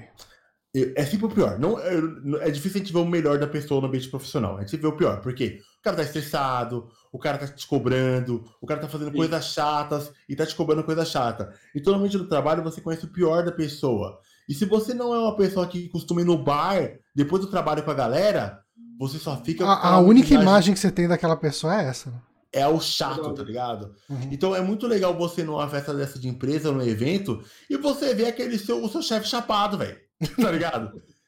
Mano, ah, meu chefe chapado, ô, cara, é isso, vamos tomar aí, aí, aí, conhecer a mulher do seu chefe, conhecer o filho do seu chefe, conhecer sua família, trocar uma ideia. E, mano, ô, vamos embora de Uber e, e trocar uma ideia, cara. Eu, eu tipo, é. mano, é foda, cara. Porque o, o, o, trabalho estraga muito a imagem da pessoa, velho. Sim. E, e, existe uma, uma, um pensamento que eu já vi mais gente tendo, e eu acho que eu absorvi muito esse pensamento quando eu era mais novo, e eu acabei levando ele a sério, que é de gente ficar tipo, ah, não vou no trabalho pra fazer amigo, aí tipo, não, faço questão de almoçar sozinho e tudo mais, né? É, é, tipo, a minha esposa ela sempre fala, mano, tenta se, se enturmar lá com a galera. Porque, tipo, hoje que eu tô numa empresa que eu me dou bem com as pessoas, eu vejo, cara, eu tô trabalhando de casa há mais de um ano, né? Mas, tipo, eu ia pra empresa todos os dias. E aquele negócio, cara, você passa o quê? 8, 9 horas do seu dia do lado dessas pessoas. Uhum. Então você ter uma relação amigável com as pessoas ah, é vai fazer coisa. seu dia ser muito menos miserável, saca? Muito cara, menos.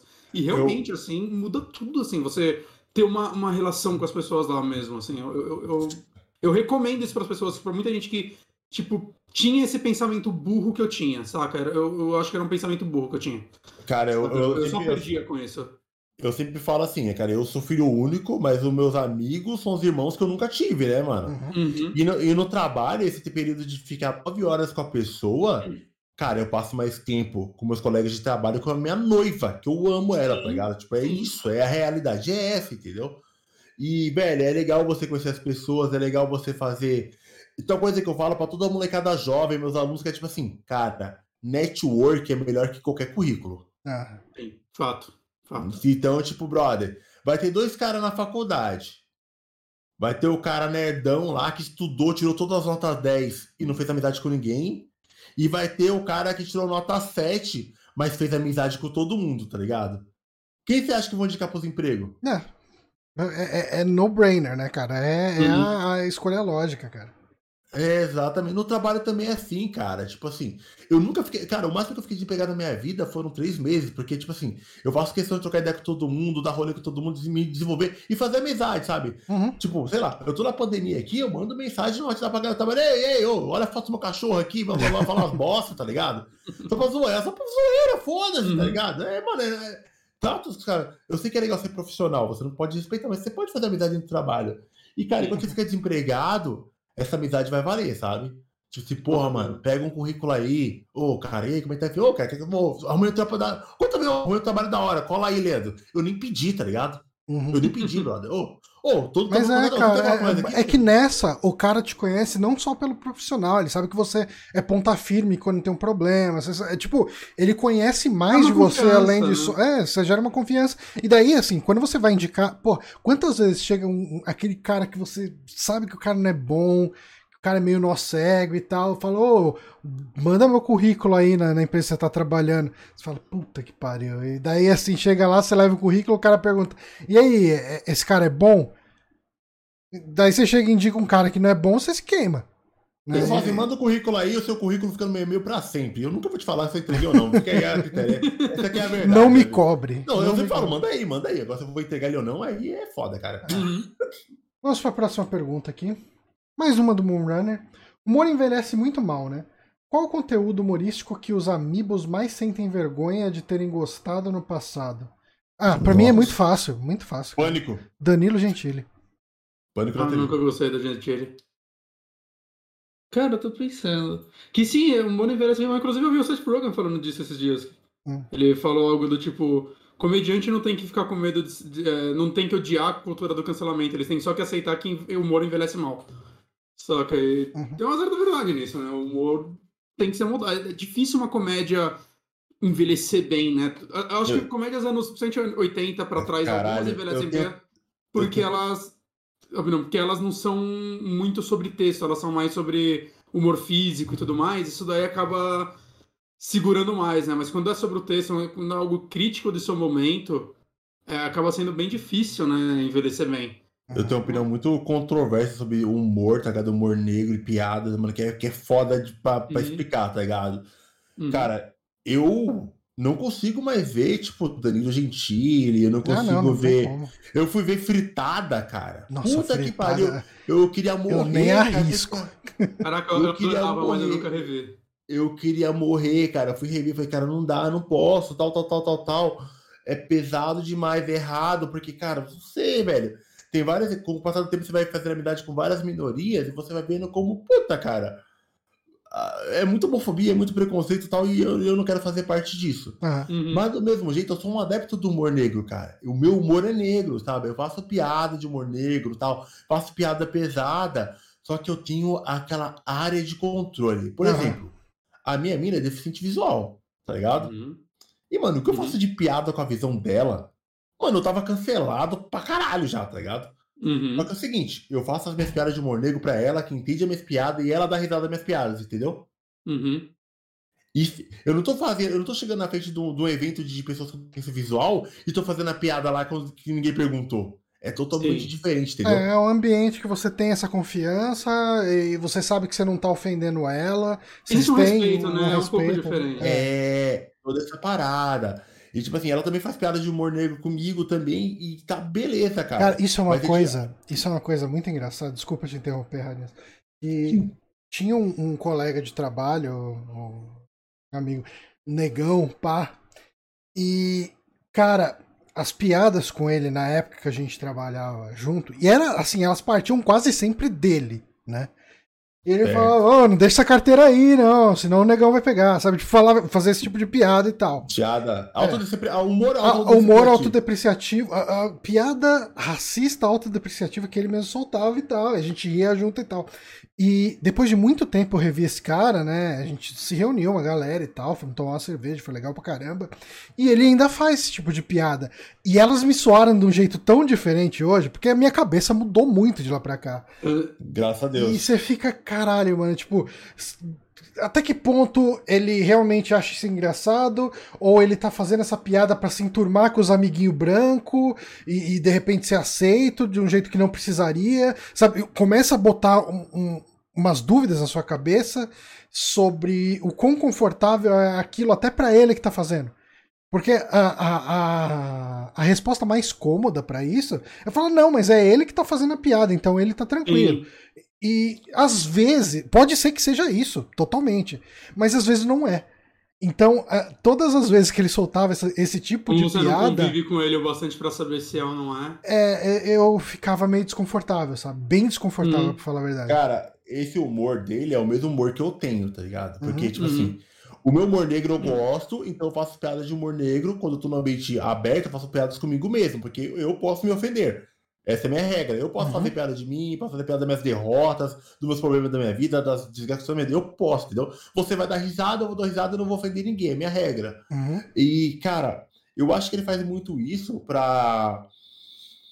É aquela. aquela, aquela Cara, eu vou fazer a piada comigo primeiro, pra ninguém fazer e, e já perder a graça, É. porque eu já fiz a piada, sabe? Uhum, Pode ser. uhum. Então, às vezes é só um mecanismo de defesa, né? Entendeu? E esse negócio de humor negro, de piada, de humorista, de toda essa, essa, essa cultura do humor negro, eu acho que o humor negro, ele tem de existir. Tá ligado? Uhum. O humor negro, Uhum. ele tem de existir. Ele não é maléfico, sabe? O humor negro é um. Eu uso o humor negro pra aliviar, pra gente pegar uma situação ruim Uhum. e tentar rir dela, sabe? Uhum. Eu- é assim que eu faço. A minha namorada tem deficiência visual, cara, e tipo, eu faço muito cuidado com ela, porque ela era toda traumatizada com a parada, sabe? Uhum. Uhum. Ela era toda tipo, puta, mano, meu, eu não vou conseguir, eu não vou conseguir, sei lá o que, sei lá o que, sei lá o que, sei lá o que. E eu falei, não, ninguém pensa não, sei lá o que, bababá, e fazer, e fazer ela dar risada, sabe? E com o passar de um tempo, ela parou de, de, de ver a doença dela como uma coisa tão ruim e começou a ver como uma coisa do dia a dia, sabe? Uhum. E, tipo, Uhum. e isso foi o humor negro que fez, a piada, a zoeira, a gente ri, do, ri de nós mesmos, sabe? Ri da piada, ri da desgraça, ri do problema, sabe? É, não, eu, eu consigo Mas, entender. mas é ao porque... mesmo tempo, se uma outra pessoa, por exemplo, fizer uma piada dessa com ela. Eu saca, vou matar sem ela. ter- é, exato, sem ter essa. sem, tipo, sem estar na sua posição. Exato. Saca? Sem tá, ter a intimidade que você tem com ela e tudo mais. Muda completamente o tom, né? Não, não é mais piada. É, é um, é um ataque imbecil. É. Exatamente. E tem outra coisa, por exemplo, assim, sei lá, tem um. Vamos lá, vai estar rolando um stand-up e o cara vai fazer várias piadas racistas, tá ligado? Uhum. Aí ele coloca lá, Johnny e Johnny e o Bonatti vão lá e vocês vão assinar um termo, tá ligado? As piadas vão ser racistas e você não pode reclamar. Beleza. Aí, ô, cara, o cara foi lá, ó, tal comediante fez um monte de piada racista lá, rádio, tá, tá, beleza, cara, ele fez piada. E tipo, mano, eu não vou ter nada contra esse cara, tá ligado? Uhum. Porque ele, ele tá fazendo a parte artística dele no ambiente controlado e ele falou que ia contar piadas racistas e aquele ali é o show. E beleza, pode todo mundo ver, tá ligado? Agora, se você, Johnny, Hum. pega essas piadas racistas, grava e joga na minha timeline do Twitter, pra mim o errado é você, tá ligado? Hum.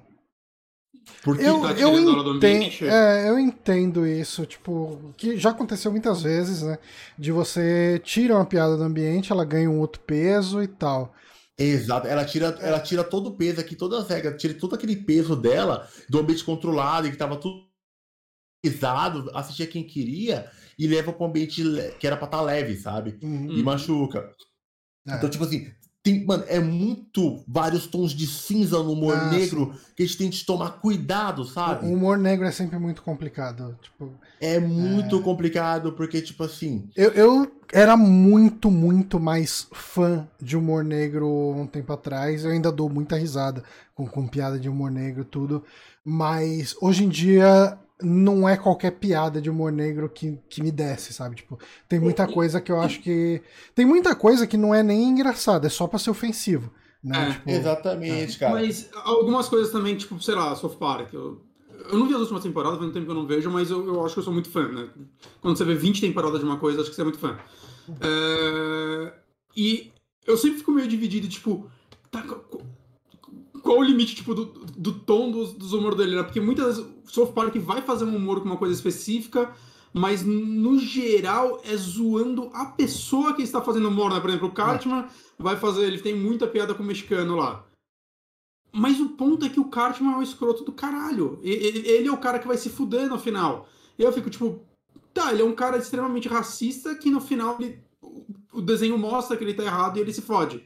Saca? Mas, mas é ok eu rir dessa piada racista que ele fez?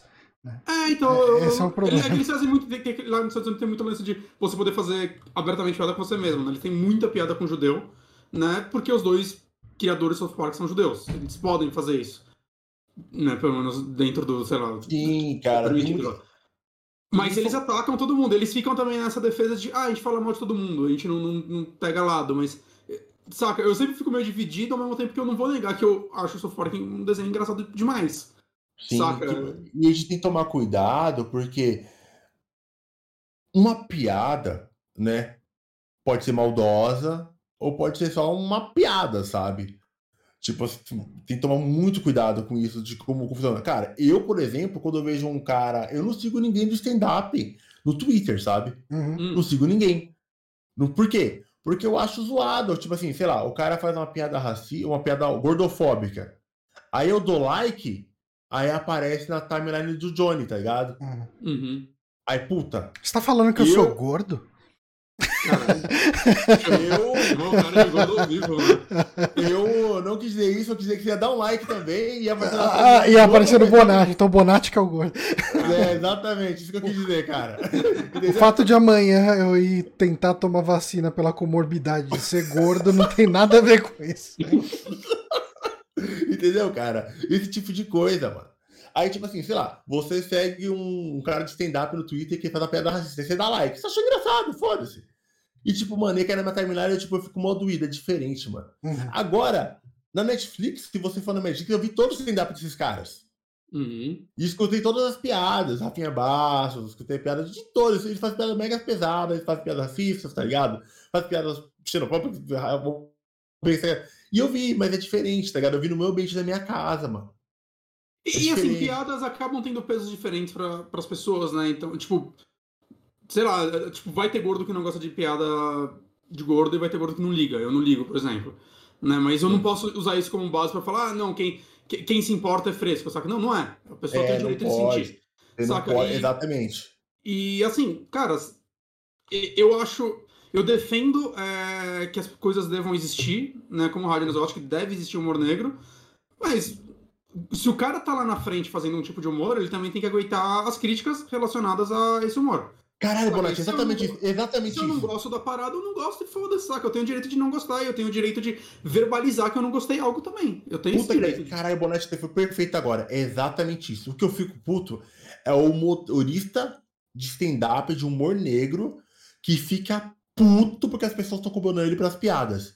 E aí Brother. já vai falar, ai, cultura do cancelamento, geração mimimi. Se o cara quer se defender com isso, mano, vai tomar no cu, saca? Eu já, É, Cara, eu já que- perco interesse no trabalho dele em geral. Já, mano, você não tudo que você fala tem um peso, brother. E você vai ter que aguentar, tá ligado? Se você quer o direito de falar, a pessoa que tá ouvindo vai querer ter o direito de falar também. É, é simples. Exatamente, E eu acho exatamente. importante cara. todo mundo ter. Aham. Todo mundo tem que ter o direito de falar, e isso é muito importante do cara. Cara, ele tem que saber o que ele tá fazendo, cara. Porque se, É, cara, se você todo tem mundo que- você falar tem o que quer, Ninguém é tá- moleque tá ali. Tem que, ter, tem É. que ter responsabilidade, cara. Pura e simples. Uhum. Bom, próxima pergunta. Antes disso, queria A gente agradecer. Não muito bem a pergunta, mas tudo bem. Ah, mas, cara, o importante é a a pergunta conduzir a conversa. Olha aí. Ah, mas queria agradecer o Rosino por seguir a gente. Muito obrigado. Muito Obrigado, obrigado. Rosino. pergunta aqui. Qual foi o último gênero barra estilo de jogo que vocês se descobriram apaixonados? Também do Moonrunner. Hum, último. o último? É, é tipo, assim, estilo de você, jogo novo? você- é, você não nunca tinha parado pra prestar atenção nesse jogo e de repente você fala, porra, isso aqui é bom. Cara, eu vou falar que é uma coisa que me deu um susto. É, foi. Cara, eu não joguei CS.6, eu nunca joguei Battlefield. Eu, cara, eu odeio jogo de tiro porque eu era péssimo, nunca achei Uhum. graça de guerrinha, não vejo filme de nada. Hum. E quando lançou o Apex Legends, eu instalei no PlayStation 4 pra zoar. Aham. Só pra. Ah, vai estar de graça. Vai, instalei. E, cara, eu fiquei apaixonado por esse jogo. É o único jogo de FPS que eu jogo na vida. É, é engraçado porque pra é mim é, pra mim é muito parecido que eu acho que foi com o Destiny 1. Porque assim, de lá pra cá, eu tenho jogado as mesmas coisas, né? Tipo, jogo um RPGzinho aqui, um Adventure aqui, um joguinho de ação ali e tal, mas não saio muito disso. né? Uhum. Mas Destiny 1 foi a surpresa pra mim, assim, que eu era aquele looter shooter massivo que você tava sempre online jogando e ele era diferente de tudo que eu gostava. E assim, tipo, eu me envolvi pra caramba nele. Eu- mas eu acho que é o último que eu consigo pensar. E você, Bonetti? Sei, cara, eu tô, tô pensando que eu sempre fui o maluco que sai jogando as coisas, né? Mas sei lá, eu, eu fiquei tanto tempo sem jogar RPG japonês que quando eu peguei o Dragon Quest 11, eu falei, porra, isso aqui é legal, né? E aí eu saí, tipo, mó fim de jogar vários RPG japoneses. Você sabe qual que foi Sabe, o eu seu último, muito, muito. Ah, Jogo de gambé. jogo de gambé também, puta, que, que porra. Eu- mas eu gosto do tra... jogo de gambé é burocrático, né? This is the Police lá, que você tem que ficar analisando os Preenchendo ficha. O, o, o Beat, Beat alguma coisa, agora é Beat Cop, acho que era o nome, que você ficava dando multa. Pô, que hora de cara. Eu sou muito idiota. O Bonatti, o Bonatti gosta de guardinha simulator. Aí eu comprei Battlefield Hardline, aí eu fui jogar aquela porra, mano, que bosta, é só um jogo de tiro, eu sou um policial que atira, eu não quero, eu quero dar multa.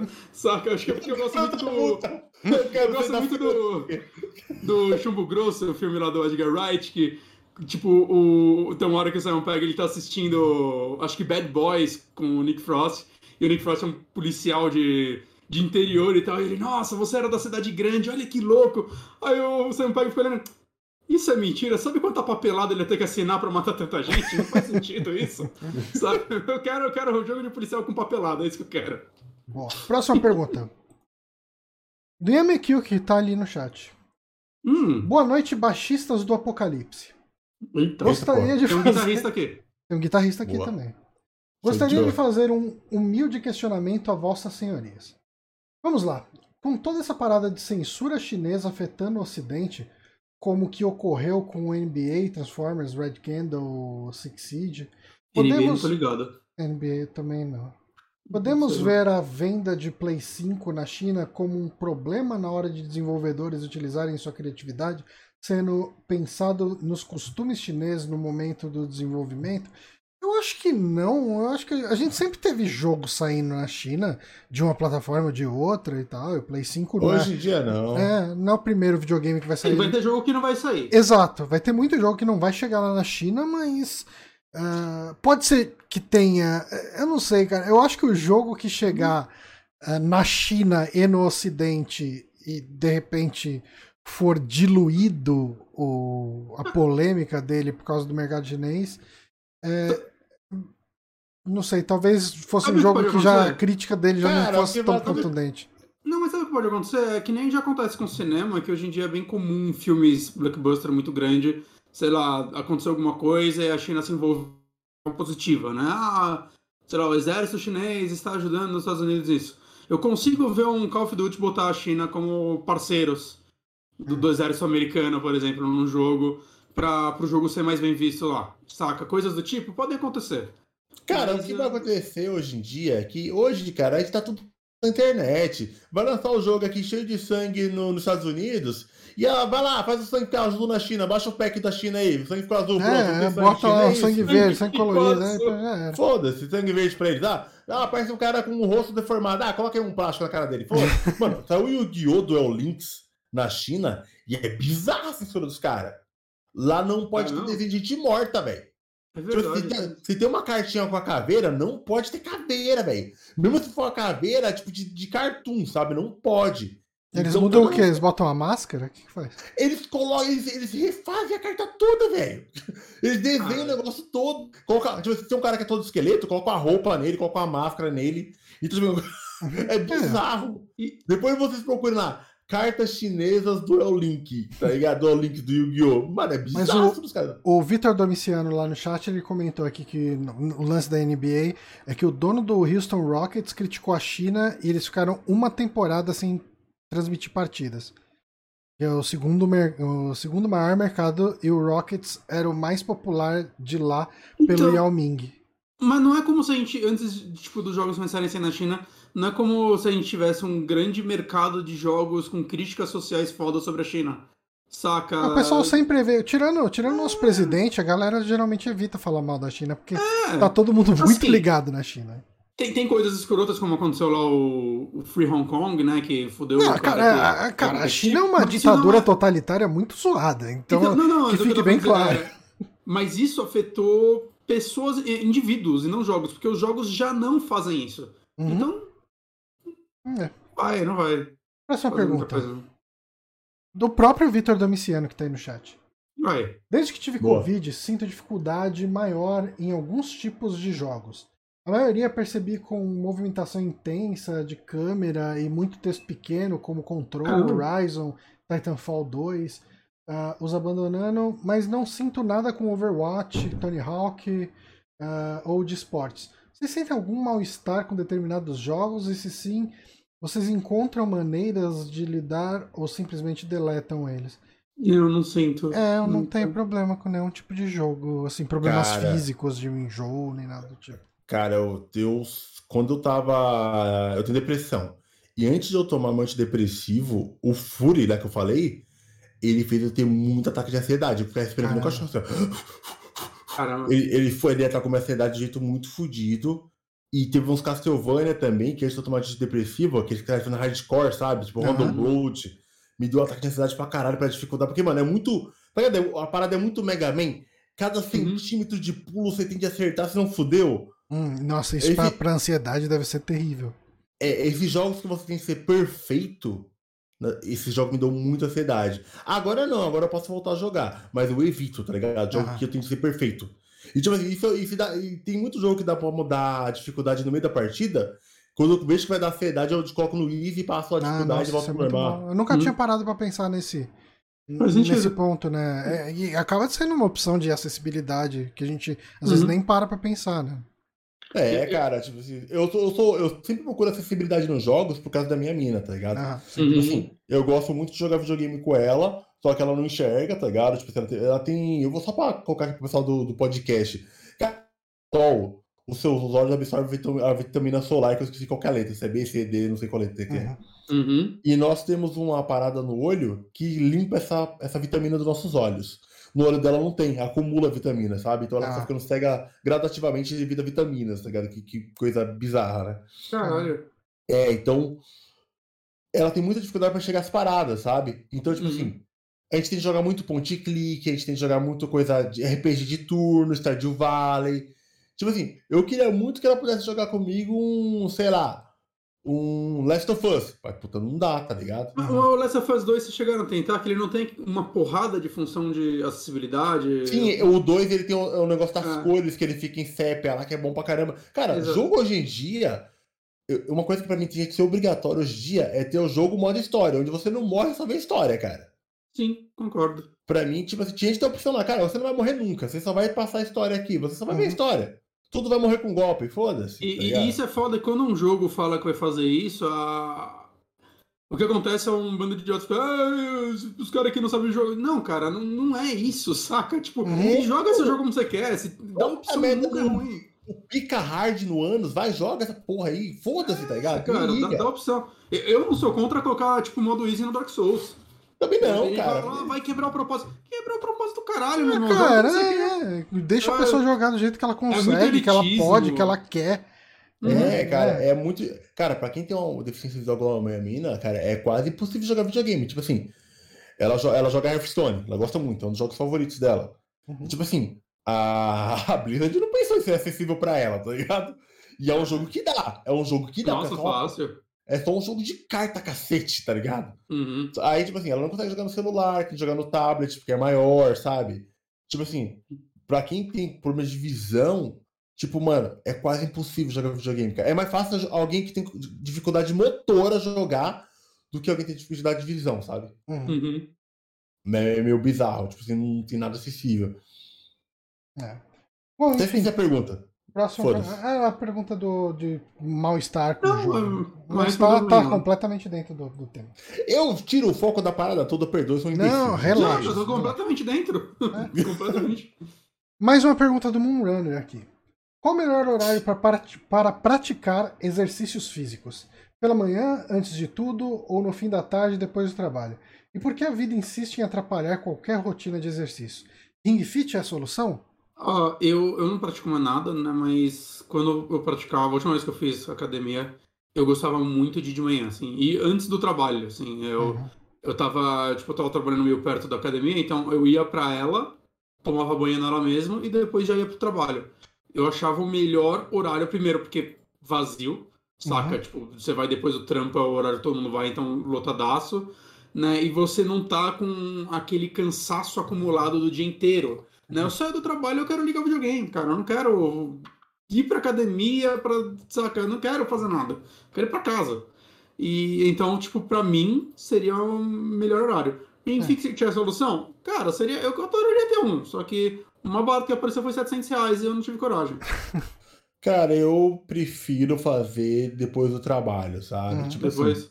É, tipo assim, por exemplo, eu, quando eu comecei a correr, eu fazia o seguinte: tava voltando do trabalho, certo, de busão. Quando faltava 5km pra descer pra chegar na minha casa, eu descia do busão e ia correndo pra casa. É isso. Hum. Eu, chega, eu, eu, eu chegava na estação de trem, colocava a bermuda e meu tênis de corrida, pegava o busão quando faltava 5km pra chegar pra casa e ia correndo pra casa. Pronto, eu me exercitei. Porque tecnicamente, o exer... Porque tecnicamente o exercício é qualquer bosta de movimento, sabe? Você precisa Sim. treinar pra ficar um Schwarzenegger, tá É, ligado? monstro. Então, um monstro. E, cara, pra manter a rotina de treinamento, você tem que fazer a parada religiosamente, sabe? Uhum. Você tem que ter o dia, você tem que ter o dia do treinamento. Eu não aconselho a fazer todo dia, cara. Tudo que você força pra fazer todo dia, você desiste. O, Essa- o é Schwarzenegger, regra. eu vi uma entrevista que o Schwarzenegger ele falou, cara, se você não é um profissional, se você não é uma pessoa que vive de esporte, um atleta, ele falou, três vezes por semana de exercício, tipo de meia hora a uma hora, é o bastante pra você se manter saudável. Eu acho que ele entende mais de academia do de exercício do que eu. É, cara, eu acho. É, eu acho- tenho. Eu tô numa rotina, né? Eu, eu acho que eu esmiucei. A gente conversou bastante antes da gravação, né? Sobre Uhum. isso, mas ah, só situando. Ah, bom, eu tô fazendo acompanhamento com cardiologista, com nutricionista, tudo. E junto com isso eu tô colocando uns exercícios. O que eu tô fazendo é todo dia de manhã eu faço, sei lá, coisa de uns 10 minutos de abdominais e alguns exercícios do tipo. E duas vezes por semana eu tô indo no Pilates, né? E assim, eu vou te falar que esses 10 minutinhos, os dois primeiros dias foram bem chatos de fazer. Fa- Puta que pariu, eu tenho que fazer isso. O terceiro e o quarto dia já foi meio. Nossa, já acabou. Foi rápido. né? Tipo, Uhum. eu já tô chegando perto de uma fase em que eu vou olhar e falar, ok, dá pra puxar um pouco mais esses exercícios. Uhum. Tipo, então, é, é- eu acho que mais importante do que você escolher o horário, o horário vai ser o que é melhor pra você. Mas é, é conseguir encaixar isso numa rotina. É, cara, é uma coisa que eu sempre tenho, sempre tenho de falar, cara, que você tem que escolher. Cara, esporte é melhor, é mais divertido que exercício, tá ligado? Uhum. Então, cara, se der pra você arrumar um esporte que você gosta, é melhor do que fazer exercício robótico, mano. Sim. Porque. Tipo, trabalho, é obrigação, né? Aí vou fazer aqui 15 abdominais e puxar 500 ferros, tá ligado? Quer dizer, você pode pedir outra coisa, ô galera, vamos jogar uma bola? É. Puta, vou dar um rolê de bike, comprar uma bike, tá ligado? Vou, dar um- vou comprar uma bike, vou trabalhar de bike, vou voltar de bike, não sei. Você sempre tem que fazer a opção mais divertida. Por exemplo, eu eu odeio academia, cara. Eu Uhum. fiz Muay Thai, eu gostei muito de Muay Thai. Tipo, tomar soco na cara é mil vezes melhor que carregar peso, sabe? Prefiro tomar Eu soco na cara. Muay Thai. Muay Thai é muito maneiro. E, tipo, só que a academia fechada, a gente arrumou um novo esporte, arrumei a corrida. Porque a Uhum. corrida é meio que divertido pra mim na rua, vou vendo já a galera, vou escutando, vou escutando o podcast, sei lá. Uhum. E eu, eu comecei a fazer corrida com uma, uma amiga minha de infância, que ela tava louca pra praticar o esporte, ela tava muito sedentária, cara. Ela nunca tinha praticado esporte na vida. E eu falei, cara, e, e esse negócio de esporte é meio que RPG, né, cara? Você vai sentindo evolução. No primeiro dia que ela correu comigo, Johnny, cara, deu, cara, eu te juro, ela correu, sei lá, cara, 10 metros e ela ficou morta, ela passou mal. Ah, mas Tá é, mas é. Me identifico. Ela passou mal, eu falei, tá, pô, você passou mal, tô, mano, tô muito mal. E no- na outra semana ela conseguiu correr, correr 20 metros. E ontem a gente correu, cara, ela correu um quilômetro sem parar, sabe? É. Não, é- é- cara, condicionamento físico é, é puro e simples, né? É prática. É prática, é RPG, É, cara. é. Você vai treinando e vai evoluindo. Exato. Então, tipo assim, cara. Lembrando assim, se você tá sentindo, começa a fazer, se sente muita dor no peito, algo do tipo, aí procura um médico antes de continuar, tá? Só deixa essa dica pra galera. Não, é verdade, isso é real, assim. Sim. Saca? É, Você, você não pode estressar seu corpo além do que ele aguenta também. é cara. né? Então, se você tá tendo dificuldade real com isso, procura um médico. É, cara, a minha, e, e ver o que você no... pode fazer. a minha punição no Muay Thai, quando eu fazia alguma coisa de errado no meu mestre, ela dava vários socos na minha barriga, né? Depois eu descobri que quando eu fui no médico, eu tava com a hérnia bem no umbigo, onde ele dava socos, tá ligado? Ah, que bacana. Olha que bacana isso, dando soco na minha hérnia aberta, tá Saudável. ligado? Que bom. Se eu tivesse ido no médico, eu não ia saber que ele tava explodindo a minha hérnia, sabe? No soco. Ah, próxima pergunta. Glaubin aqui de novo. Johnny Santos, você acha que o Bonatti precisa urgentemente trocar toda a instalação elétrica dele? Ou uma sessão de descarrego ajudaria mais, visto que o PC dele insiste em morrer? Eu, eu- eu não saberia avaliar a instalação elétrica da casa do Bonatti. Meu PC é de menos, mas essa lâmpada que sempre queima, com certeza. Talvez tenha alguma coisa para ser vista aí. Próxima Uhum. pergunta. Motion Sick 1982, que, é o, que também tá aí no chat. Vocês acham que o hype do VR morreu novamente, igual aconteceu no passado? Tá meio mortinho, né, agora? A gente não ouve mais falar tanto.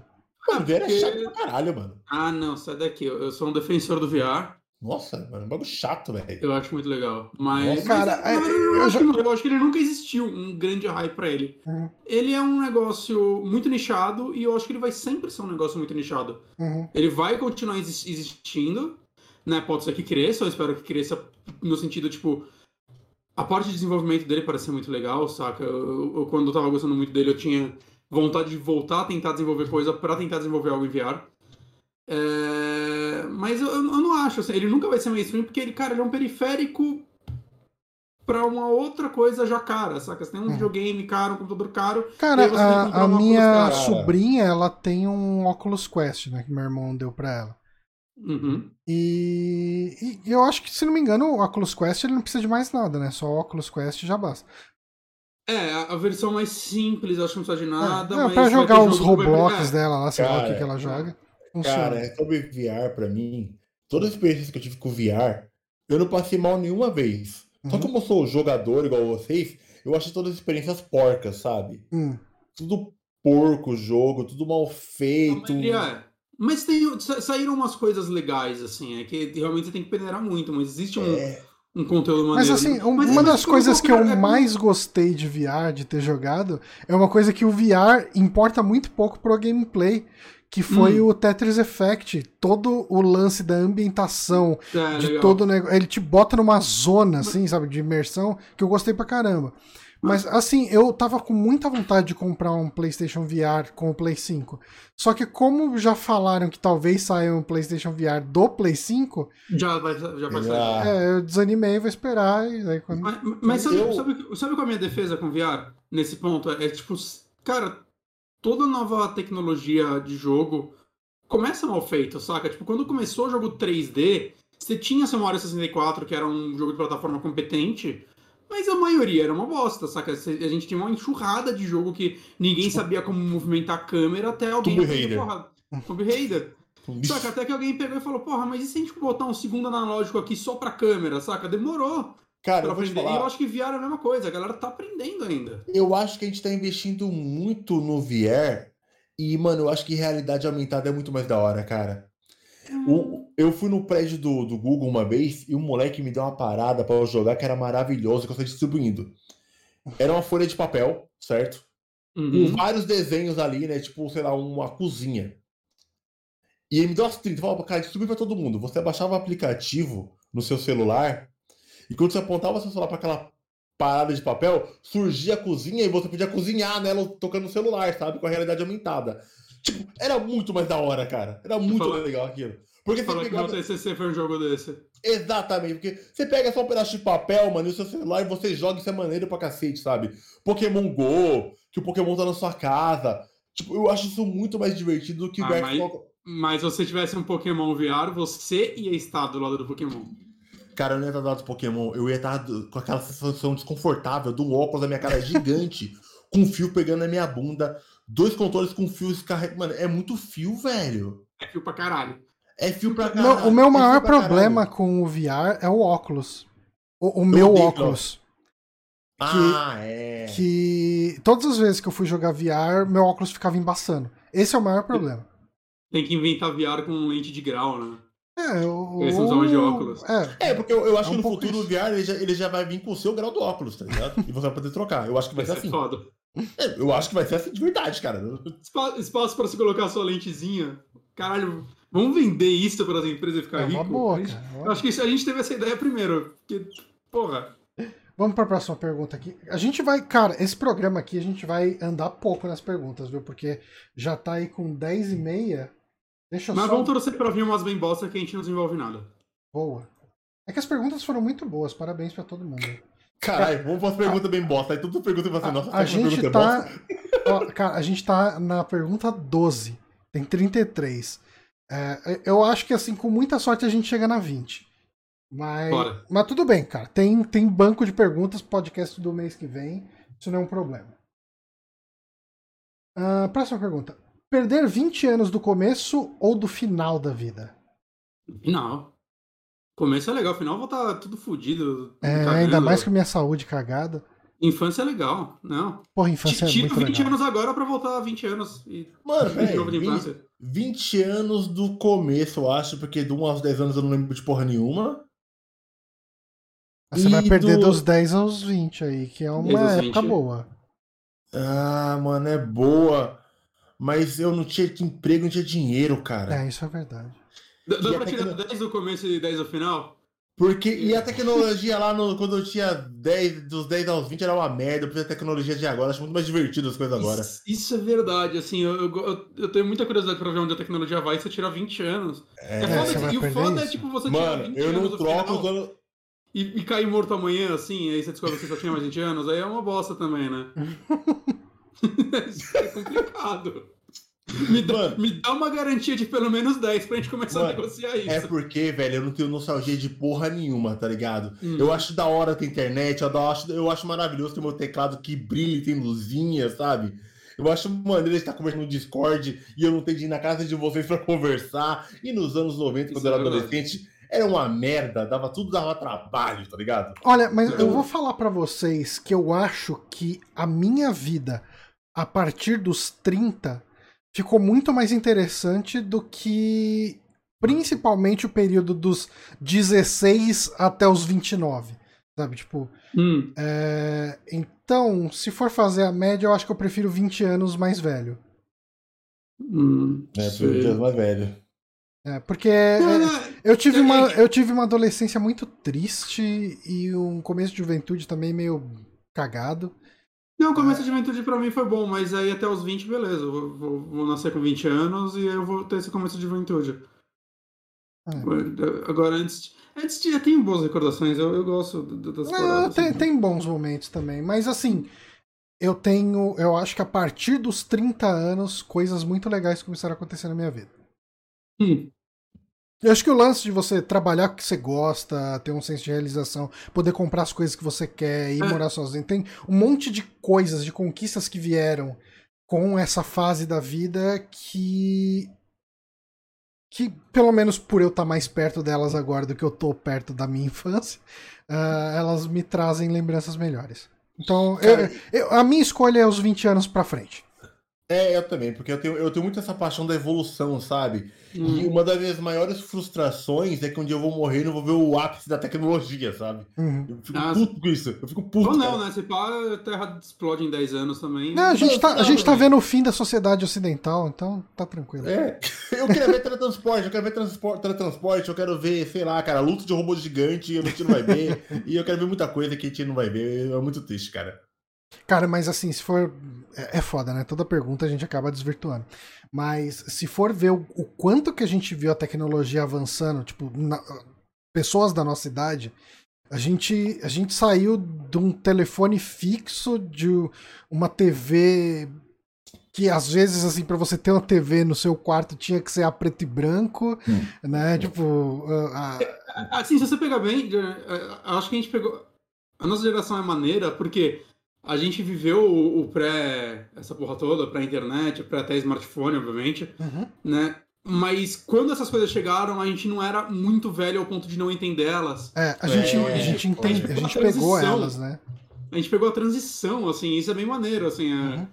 é- é uma experiência que as próximas gerações vão ter, eles vão ter outras experiências. Não, a experiência Melhor dele, a, a experiência de uma criança de 5 anos hoje é eu sempre soube usar o celular.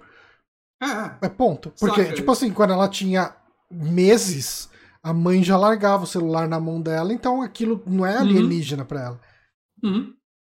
a galera vai ficar louca, tipo, caralho, mano, você, você tinha que esperar um momento de passar o filme na TV, que é isso? Você não escolhia o que você queria ver, saca? Tudo tá muito louco. Mano, isso é muito errado, né, meu cara? Aí os caras escolhem, os caras escolhem o filme que a gente queria ver e o horário. Vai todo, mano. Isso é muito errado, velho. Como que a gente fez? Ah, ah, essa pergunta foi do Motion Sick, que também tá aí no chat.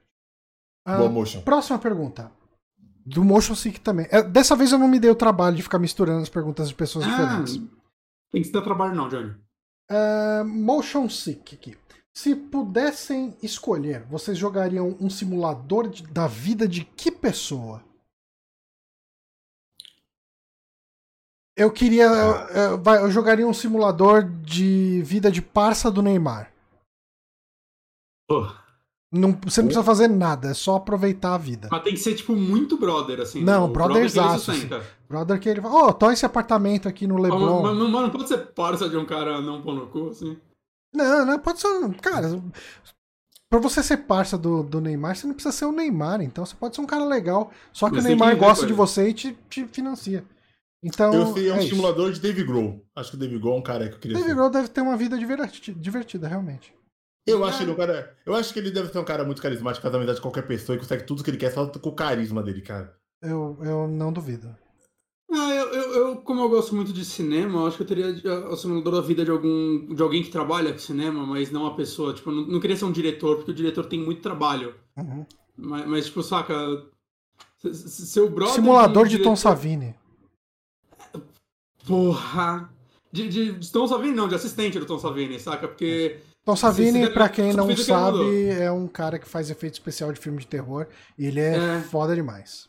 Ele é foda pra caralho. Yameki, é obrigado isso. pela assinatura aí. Valeu. Muito obrigado. Valeu. Fechou. É isso. Próxima pergunta, Motion Sick de novo. Por que é tão raro alguma trilha sonora, tanto de game quanto de filme, ser memorável? Será que as trilhas eram melhores ou a gente ouvia mais vezes a mesma trilha até se familiarizar? Eu acho que a trilha é memorável quando ela toca muito, não necessariamente.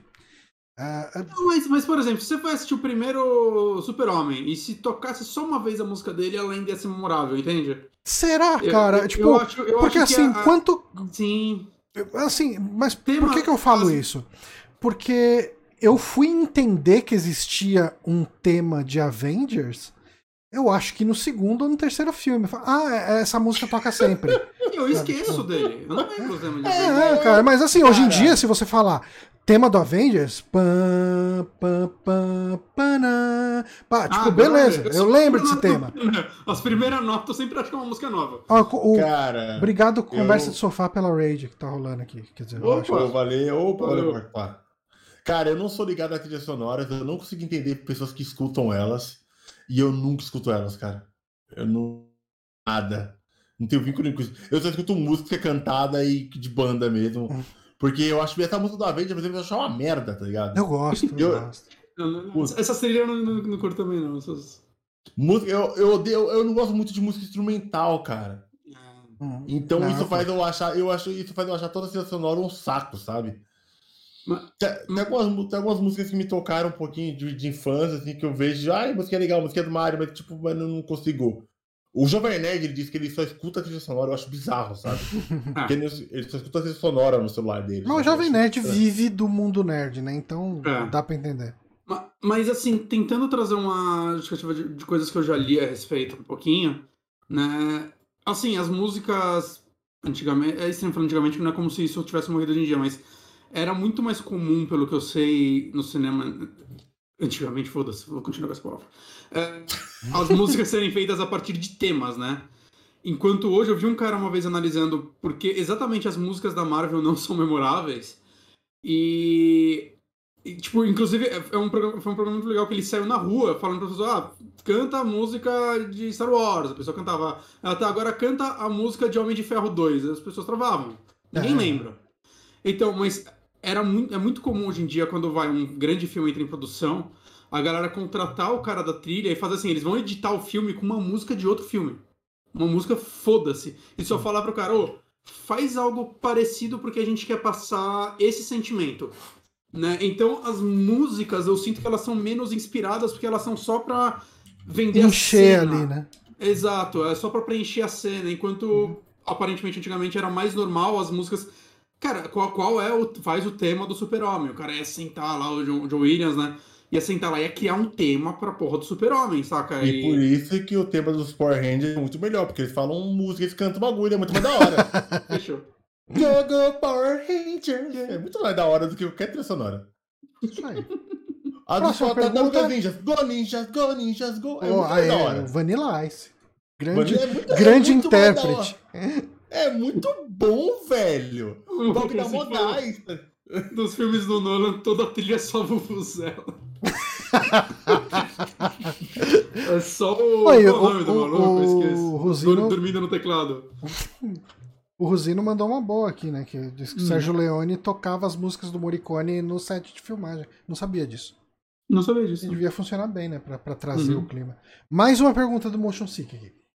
Qual aquisição de estúdio de games mais comemorada e a mais odiada por vocês?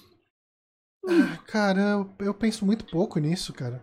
Assim, odiado, assim, eu não achei legal a Bethesda comprar. Ah, a Microsoft comprar a, a, a Microsoft comprar a Bethesda. Mas uma que comemorei, agora pensando assim, eu gostei quando a Microsoft comprou a Double Fine, porque a é, Double Fine é um estúdio que eu gosto muito, mas eles estão sempre à beira da falência. Assim, todo jogo deles é o último, e eles fuderam, porque não vende nada.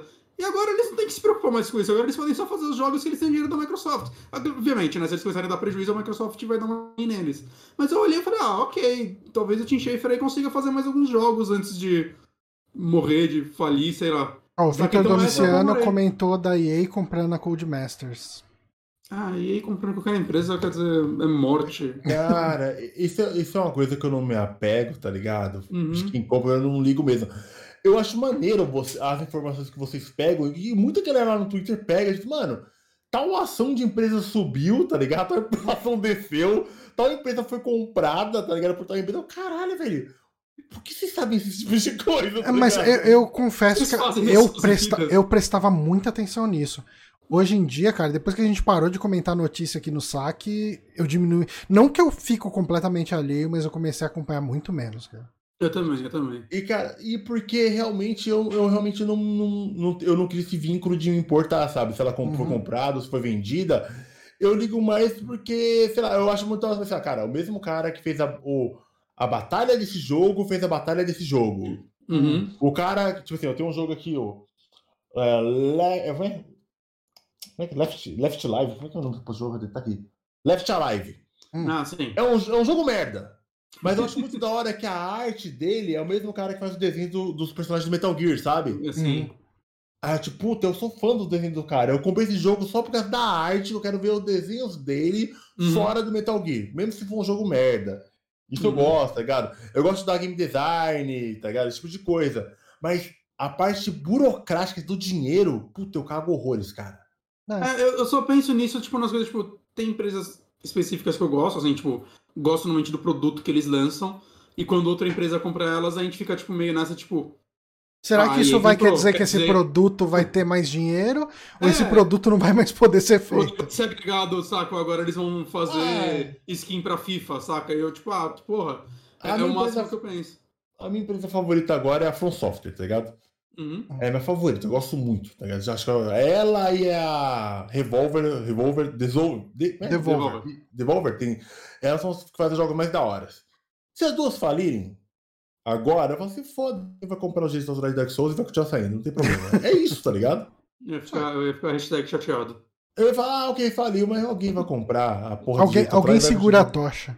É, alguém vai comprar a parada e vai continuar fazendo o jogo, é isso, tá ligado? E meio que cago. Eu sei que o pessoal fica muito triste comigo, com o meu desinteresse, do gamer desinteressado, tá ligado? Ah, só gosto de apertar os. Eu só gosto de apertar os botões, cara. A maior parte das pessoas fazem isso e eu acho que elas estão certas. Também Tá ligado? Errado Eu é quem tá se preocupando demais que, que um dono de uma empresa tá ganhando mais ou menos dinheiro. É, eu, eu acho doideira, porque é igual quando sai jogo plágio, sabe? Tipo assim, ah, esse jogo Ah, é plágio eu- do outro. Eu falei, mas é melhor, você não gosta desse aqui? Joga o outro também, pô. É foda-se, tá ligado? Joga essa merda, joga essa merda também, que é igual. É, não é igual, você não gosta? Toma aí outro. É isso, tá ligado? Próxima É isso, pergunta mano. aqui do Diego Matias. Quanto tempo em média vocês ficam com um jogo instalado após ter falado sobre ele no saque? Ah, qual foi o que durou mais tempo instalado e menos? Tem uma Cara, métrica muita isso. métrica, Tipo, se, eu, né? se eu já terminei o jogo pra falar no saco, provavelmente eu já deletei. Se eu não terminei, aí depende. Se eu, se eu tô gostando ou não, eu vou continuar jogando até terminar, eu vou deletar. É, eu, eu, O saque não, essa- não estabelece isso pra eu mim. normalmente Ah, não. deleto um jogo quando eu tenho certeza absoluta que eu nunca mais vou jogar ele. Uhum. Ou, ok, tá faltando espaço. Eu preciso apagar coisas. Daí eu olho e falo, Uhum. ah, esse eu tenho certeza absoluta que eu nunca vou jogar. Daí eu vou lá e apago. Uhum. Radnas, qual que é a sua política pra pagar jogo? Cara, a primeira coisa é que eu vou lá, eu tenho umas regrinhas aqui no PC, tá ligado? No Uhum. PC eu só instalo dois jogos. Oi? Dois jogos. Só dois jogos. Por dia? É, Ou total? Não, total pra zerar. Eu vou zerar esse jogo, vou jogar Caralho. esse... Tô jogando The Witcher aqui, tá ligado? Uhum. E aqui instalado do lado, tá o. Cadê o nome do joguinho?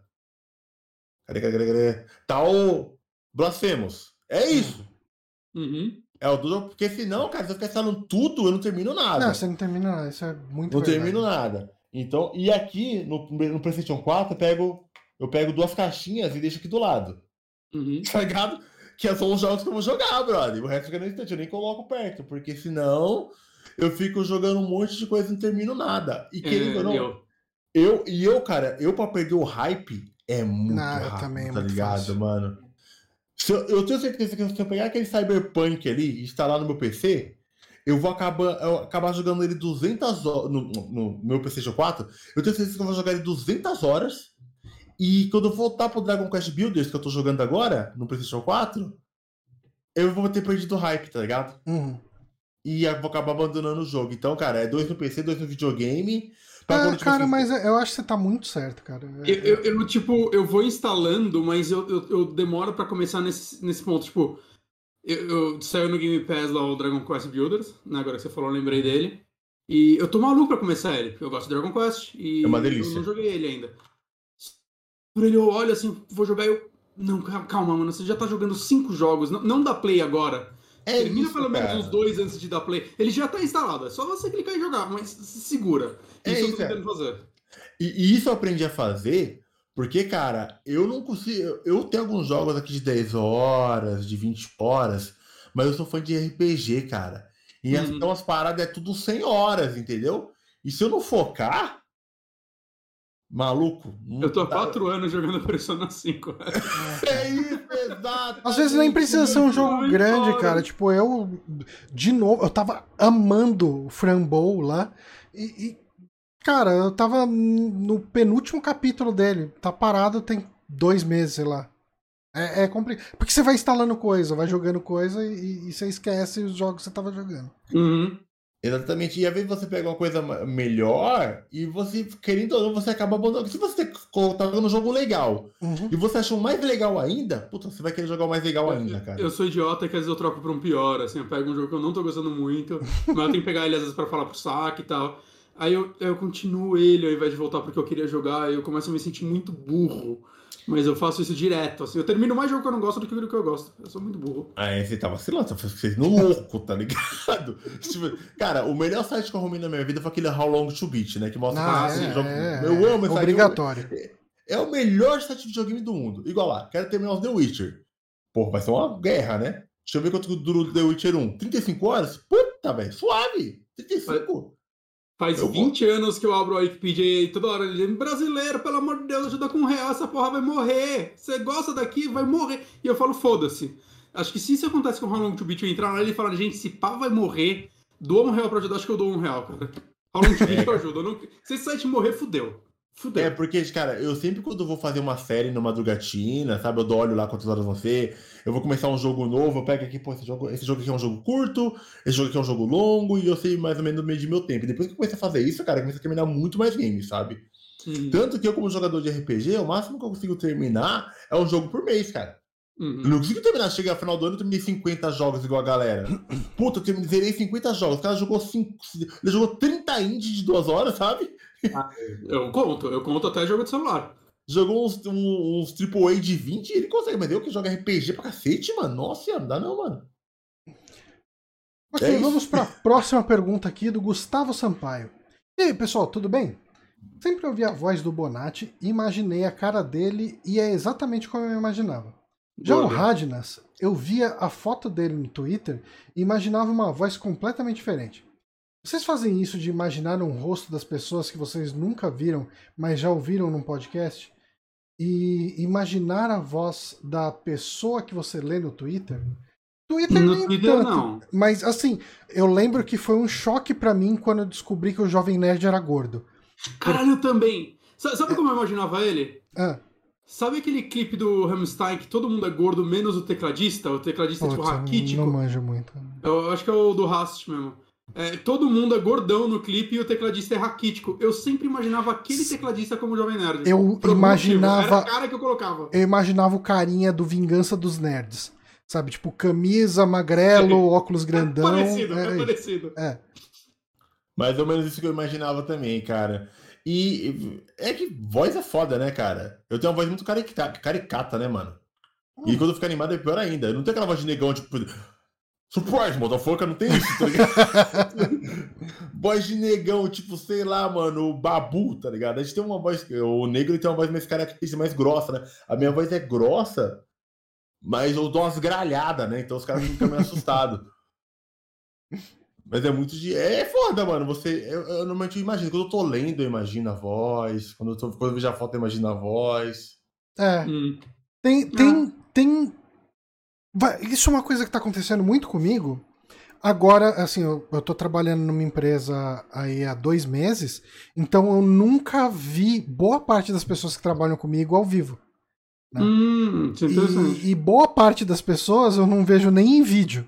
Né? Tipo, a gente conversa hum, por call ali, mas sem ligar a câmera.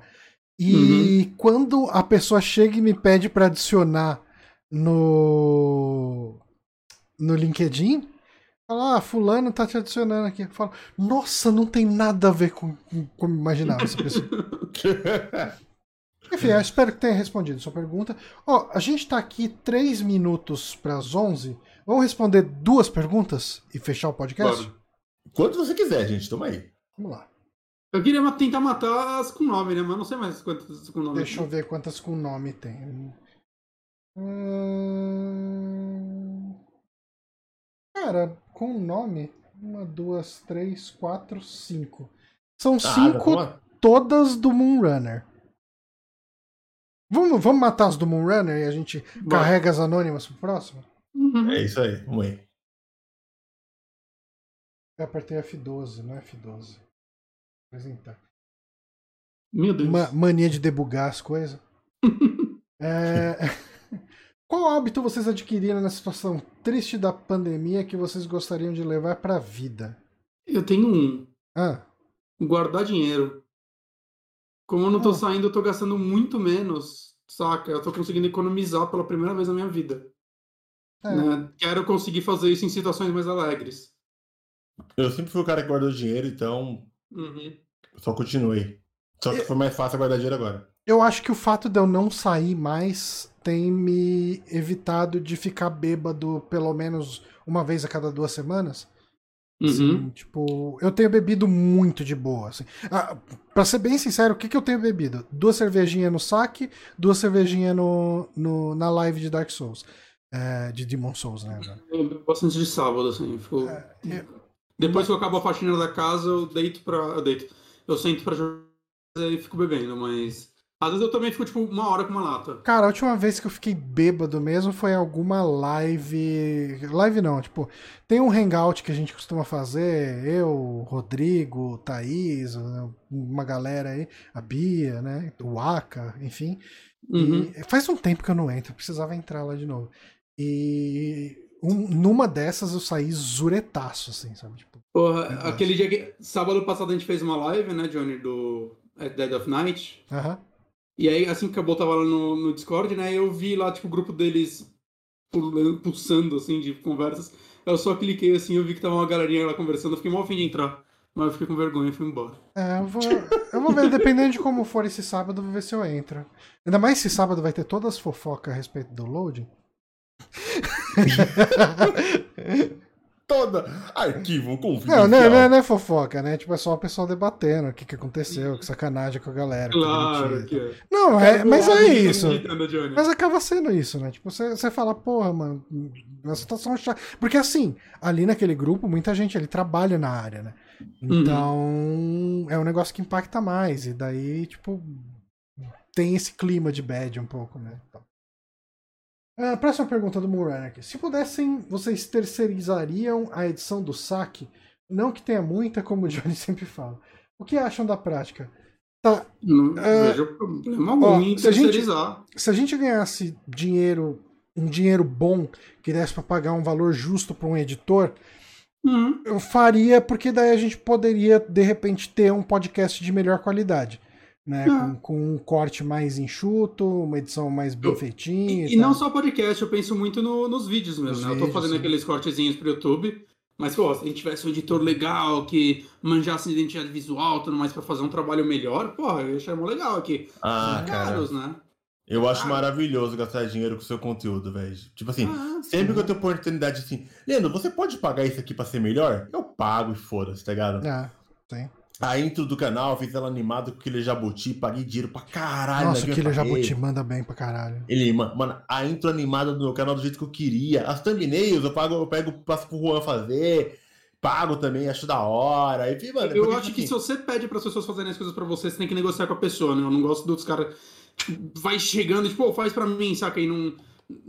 Pô, você tem que valorizar o trabalho da pessoa que tá né, trabalhando pra você, literalmente, Sim. né? Dá dinheiro, dá Eu dinheiro. conheço Tanto muita gente que Juan. trabalha com edição de vídeo e tudo mais, e é, é assustador a quantidade de gente que chega pra eles e fala, "Ô, mas faz uma vinhetinha aí pra mim.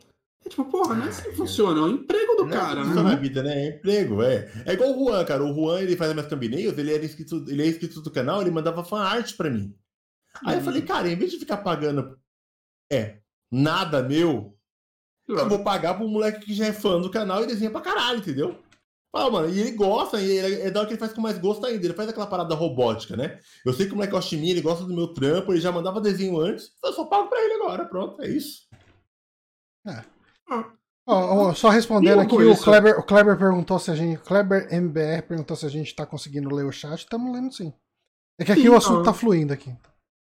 É, mas eu, eu, tipo, não vejo nenhum. Porque eu vejo muita gente reclamando de criador de conteúdo que terceiriza a edição de podcast. Eu não vejo sentido em você reclamar disso. Em assim, né?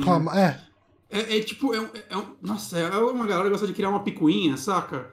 Tipo, cara, todo podcast grande, site grande hoje em dia que faz dinheiro legal com o YouTube, acaba terceirizando, cara. É completamente normal e aceitável. Você contratar gente pra trabalhar pra você se você tá produzindo conteúdo de uma forma profissional que, saca, você vive disso. Uhum. Eu não vejo. Mano, se é chato, tem que terceirizar, caramba. Se você não gosta de fazer a parada, mano. É que tem tipo, muita gente que acha que, tipo, ah, eu tô financiando esse canal pra ele passar o podcast pra outro edital. E, tipo, não, você tá financiando pra esse conteúdo existir. Como ele é feito? É tipo, sei lá, você contrata. O Rádio Nasa tá lá com o pedreiro dele. E ele contrata o pedreiro, com o pedreiro contrata o ajudante, você fala, não, eu falei pra você fazer um negócio, não pra você É, um cara pra fazer com você. Não faz sentido nenhum.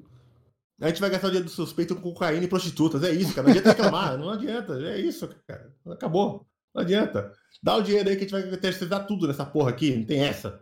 Mano, eu fico puto com isso, porque, caralho, você entende? O, quanto menos trabalho chato você tiver, melhor fica seu conteúdo, velho. É, cara, você vai, você vai gastar o seu esforço, seu tempo pra fazer alguma coisa que você quer, né? Você vai produzir o conteúdo, não fazer um trabalho braçal de edição. Exato, exato. Tipo assim, Eu- igual lá, eu, eu lanço um vídeo por dia, tá ligado? No canal do Madruga China.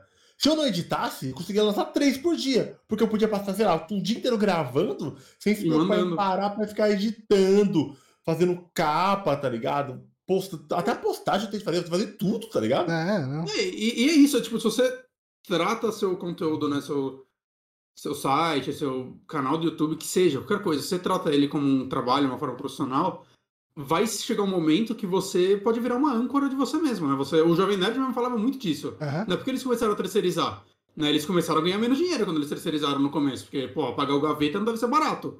Saca? É, parece que eles falaram até que na época eles começaram a ficar no zero a zero nos vídeos. Mas, porra, eles nunca iam crescer se eles não terceirizassem, porque eles iam ficar preocupados com mais isso. É completamente normal, eu Uhum. acho, esse tipo de coisa. E uma coisa que eu falo pra molecada também, velho, é que, tipo assim, brother, você pode até não ser grande. Você pode até não ser profissional. Mas quando alguém olhar o seu trabalho, ele tende a achar que você é. Isso, tá ligado? Uhum. Uhum. E eu tenho muito essa visão. Cara, eu não quero saber se meu canal não é do tamanho do canal do Game Grumps. Mas as minhas artes, as minhas thumbnails, eu quero com aquela qualidade, tá ligado? Uhum. É, Eu eu, quero- eu, eu quero- eu- eu gosto de fazer pelo menos um mínimo aqui, né, nesse sentido, tipo, de, de ter uma a, a gente deu muita sorte, né? Johnny? Do- É, mas assim, mesmo, vai, a, a gente, gente, tipo, cara, o, o, o- João, né, um ouvinte nosso, ele fez todo esse enxoval aqui pra gente de, de animações e tal, fez todo um, um trabalho legal pra caralho. E assim, sem cobrar nada. O cara chegou e falou, ó, fiz aqui pra vocês. Falei, Porra, mano, puta que pariu. né? Tipo, e a gente até se ofereceu a pagar ele. Fala, cara, deixa a gente te dar pelo menos um trocado, alguma coisa em agradecimento. Falou, não, não, só o fato de eu ter a, a liberdade editorial, vocês não, não, não ficarem me cobrando e tal, já Mas é suficiente pra mim. Contratem Ele é foda.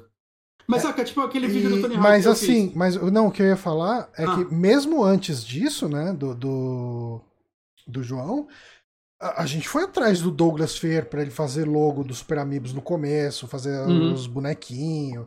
A gente foi atrás do próprio Douglas também pra fazer do Backtracker. A- a- as Sim. logos que eu fiz ah, pro, pra nova fase do Super Amigos depois da saída do Márcio. Foi um lance que, assim, se eu não tivesse me sentido confortável com aquilo, eu não usaria, sabe? Tipo, eu, Uhum. eu- eu- eu fiz um negócio que eu falei, ok, isso. E eu sou meio chato com identidade visual. Eu não sou bom fazendo, mas eu sei o que não me agrada. E se eu tivesse Uhum. feito uma coisa que não me agradaria, eu pagaria alguém pra fazer. E mesmo assim, cara, eu, eu falo que eu fiz, né? Eu fiz essa logo do Super Amigos, esse A que tem essa ondinha nele, eu fiz isso no Paint, né? Depois eu fui atrás do meu amigo Eduardo. ah, e falei pra ele, cara, você tem como vetorizar isso, fazer um negócio tipo mais simétrico e tal, porque eu fiz no Paint. E ele chegou, não, eu faço aqui, beleza. E daí ele fez pra mim, sabe? Tipo, Uhum. ah, então algum esforço você coloca em cima. E, e a gente no começo, a gente lembra, os abos ali editavam do, dos primeiros dos Super Amigos, do, Uhum. de gameplay. Né? Teve aquele do Backtracker que eu contratei o Nicolas pra editar o do Tony Hawk, porque eu gravei aquele vídeo e, tipo, sei lá, eu queria fazer um vídeo mais legal e tal, minha edição é uma bosta. Eu negociei com ele e tal, e eu acho que é o melhor vídeo que eu já soltei na minha vida por causa dele. saca? Eu gostaria de ganhar bastante pra, tipo, poder criar conteúdo daquela qualidade sempre, saca? Pra poder contratar o Nicolas como editor oficial do nosso site, algo do tipo. Uhum. Né? Então eu não vejo nenhum problema disso. Eu acho que os sites têm que fazer isso mesmo se você. Se você acha que vai ser bom pro seu canal e você tá nas condições de fazer. Tá, próxima pergunta. Opa, cadê? Cadê? Aqui.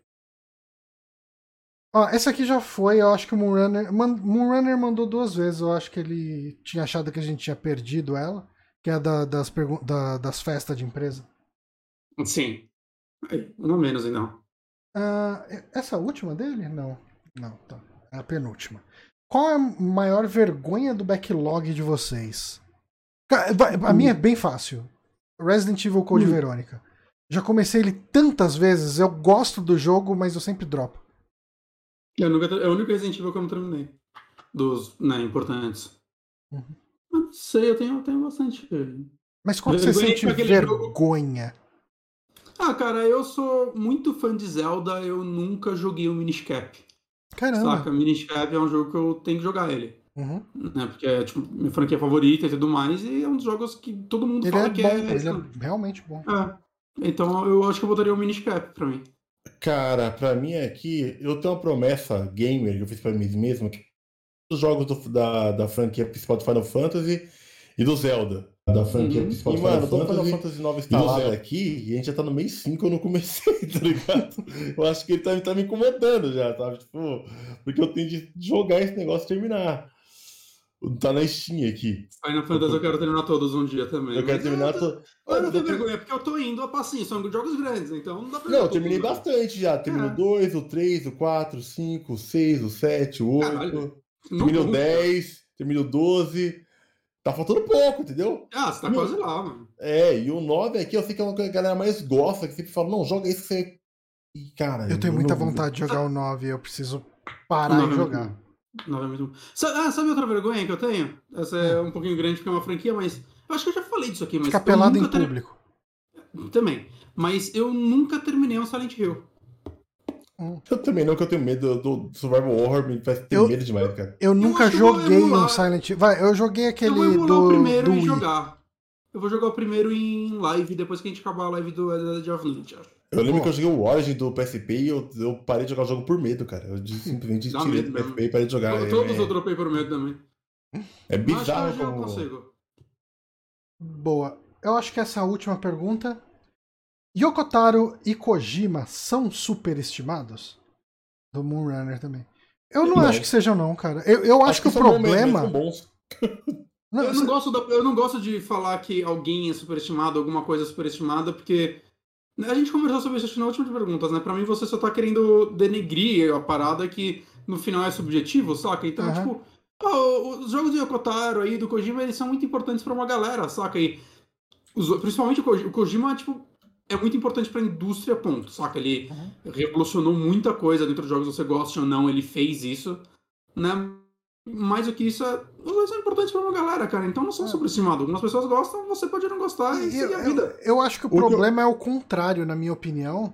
Eu acho que o problema é que a gente tem poucos nomes em evidência de game designers conceituados na indústria, assim, nomes que todo mundo bate, assim, todo mundo ouve e reconhece, fala, ah, não, cara, pô, Kojima, o cara do Metal Gear. né? Mas no ocidente, né, tem isso. É, então, mas é, eu acho que a gente precisava de mais nomes como esse. O problema é como a gente tem pouco nome, é, toda vez que alguém vai falar um nome, dropa esses nomes aí. Kojima, Yokotaro, tipo, meia dúzia de nome. Então o pessoal tá meio de saco cheio de ouvir os mesmos nomes, quando eu acho muito importante uh, as coisas que o Kojima e o Okotaro fazem por- pela autoria, pela, eh, pela questão de, de ter uma marca, ter uma identidade. Eu acho tudo isso muito importante. Eu, eu acho Pode da. falar, tipo, tem muita coisa que, que, cara, é muito. É foda pra galera mais nova, mas eu tenho 35 anos.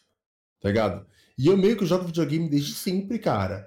E esse loop das pessoas falam, nossa, os jogos estão ficando repetitivos. Eu não comecei a sentir agora, sabe? Uhum. Eu comecei a sentir lá nos anos 2000. E a gente já tá em 2021, cara. Uhum. Então, quando o Kojima lança um game novo, eu sei que vai ser uma parada tipo, caralho, já chegou um jogo game do Kojima, vai ser uma experiência diferente pra cacete. Porque, Você cara, terminou o Death Stranding, né? Você tava narrando suas aventuras no, no eu Twitter. terminei, cara, e tipo, é uma coisa única, Sim. que não existe, sabe? Uhum. E talvez nunca mais vai existir de novo. Cara, Uhum. poucas pessoas sabem, mas o Kojima é o cara que fez o Bokitai. Que ele convenceu a Nintendo a colocar um sensor de calor no cartucho pra você matar é- vampiro. Você tinha que jogar no sol pra matar os vampiros, sabe? Isso é loucura. E tipo assim, mano, não é todo dia que você vê essas paradas. Puta, cara, você só pode jogar o jogo de dia debaixo do sol pra queimar o vampiro, sabe? Pra carregar sua arma solar, você tem que colocar o, seu Nintendo DS no seu Nintendo. Nintendo eh, Nintendo Game Boy Advance no sol pra carregar a bala. Mano, é tipo umas paradas fora da caixa, sabe? Uhum. É, é lógico que você não quer ficar jogando só coisa louca assim também. Você quer jogar mais do mesmo de vez em quando, quer jogar um FPS, quer jogar um RPG japonês. Mas esses caras são importantes, entendeu? Uhum. Eu gosto de cientistas. Eu chamo eles de cientistas, né? Fazendo umas paradas muito loucas. E vai que dá certo, vai que vira uma tendência, sabe? Uhum. Concordo. O, ele, tipo, saca, o a From Software pegou essa parada de dificuldade de Dark Souls e virou, inventou, ele inventou o Souls-like, sabe? Uhum. Que é tipo assim, é uma coisa de, de. É uma dificuldade muito bem planejada pra não virar apenas um jogo frustrante, sabe? Uhum. Sim. Porque Dark Souls é isso, ele é um jogo. A É um dificuldade dos é- jogos mais importantes dos últimos 10 anos. Fácil. Exatamente, cara. É uma dificuldade muito bem planejada, que ela não pode ser nem um pouco a mais nem um pouco a menos para não virar um, um jogo apenas um jogo frustrante. Uhum. Uhum. Cara, é muito difícil você fazer um- uma parada assim, sabe? Se Uhum. você jogar outros Souls likes por aí, você vai ver que é tudo porcaria, sabe? E o Souls-like, ele tem um monte de coisa atachada, né, junta nele, que tem o lance do Corpse Run, tem o lance da história ser meio obtusa e contada através dos itens, você tem um- uma assinatura na escrita de diálogo, todo esse tipo de coisa, você gera uma identidade no produto geral, então quando o, o pessoal pensa ali no Miyazaki, né, da, da, From e tal, você tem toda uma carga por trás disso e uma assinatura que segue outros jogos ali. Tipo, você reconhece, né? Tipo, a a marca do cara. Exa- exatamente. É isso, então, essa- gente. Não, não é superestimado, não. É, é justo. Ah, eu acho que com isso a gente entraria aqui nas perguntas dos anônimos, inclusive uma pergunta aqui sobre MDM, que a gente nem tá com lojinha essa semana. Ah, então Uhum. acho que a gente pode encerrar as, as perguntas anônimas vão ficar aí no nosso arquivo para o programa do mês que vem. Queria Uhum. agradecer a todo mundo que mandou perguntas aqui, inclusive o pessoal que mandou as anônimas. Perdão por não ter entrado tão a fundo na. Quer dizer, por não ter conseguido entrar nas perguntas anônimas nesse programa, mas eu acho que as perguntas que o pessoal mandou identificadas a gente conseguiu desenvolver boas discussões, bons assuntos, e nada disso seria possível sem a presença do nosso queridíssimo Radnas aqui, o Madrugatina. Obrigado, Muito obrigado. demais, Radnas. E Obrigado pelo convite. você, além do seu canal Madrugatina, você tem um podcast também. Bom, fale dos dois, é melhor dizendo. Estou eu aqui, senhor Radnas. Tenho um canal de gameplays há nove anos chamado Madrugatina. Procure no YouTube, facinho de achar. Também tem um canal de card game chamado Radnas. Tá lá para quem curte card games físicos ou digitais. E faço parte do site da Aliança Intergaláctica, onde nós temos nosso incrível podcast lá também, que é aqui igual saque. Falamos sobre videogame, cultura pop, tudo isso aí, cara. Tudo gra... Conteúdo gratuito para vocês. É aqui. É isso aí, É isso. Mas então, ah, muito obrigado, Radnas. Obrigado a todo mundo que acompanhou essa live aqui. Muita, muita gente ficou aqui até o final. Ah, cara, Kleber MBR deu uma passadinha aí, mas tem o Mo- Motion Sick, o. Conversa de sofá pela Raid. Sim, o, o Rosino também que tá aí até o final. Inhamekil sempre passa por aqui, o Vitor Domiciano. Ah, cara, toda a galera aí que acompanhou a gente, muito obrigado. E, enfim, seguindo nossa programação, na terça que vem, eu e Bonatti devemos começar uma série de lives de It Takes Two. Vamos ver Exato. como que vai rolar. E na quinta que vem, o saque é um saque normal de indicação, né?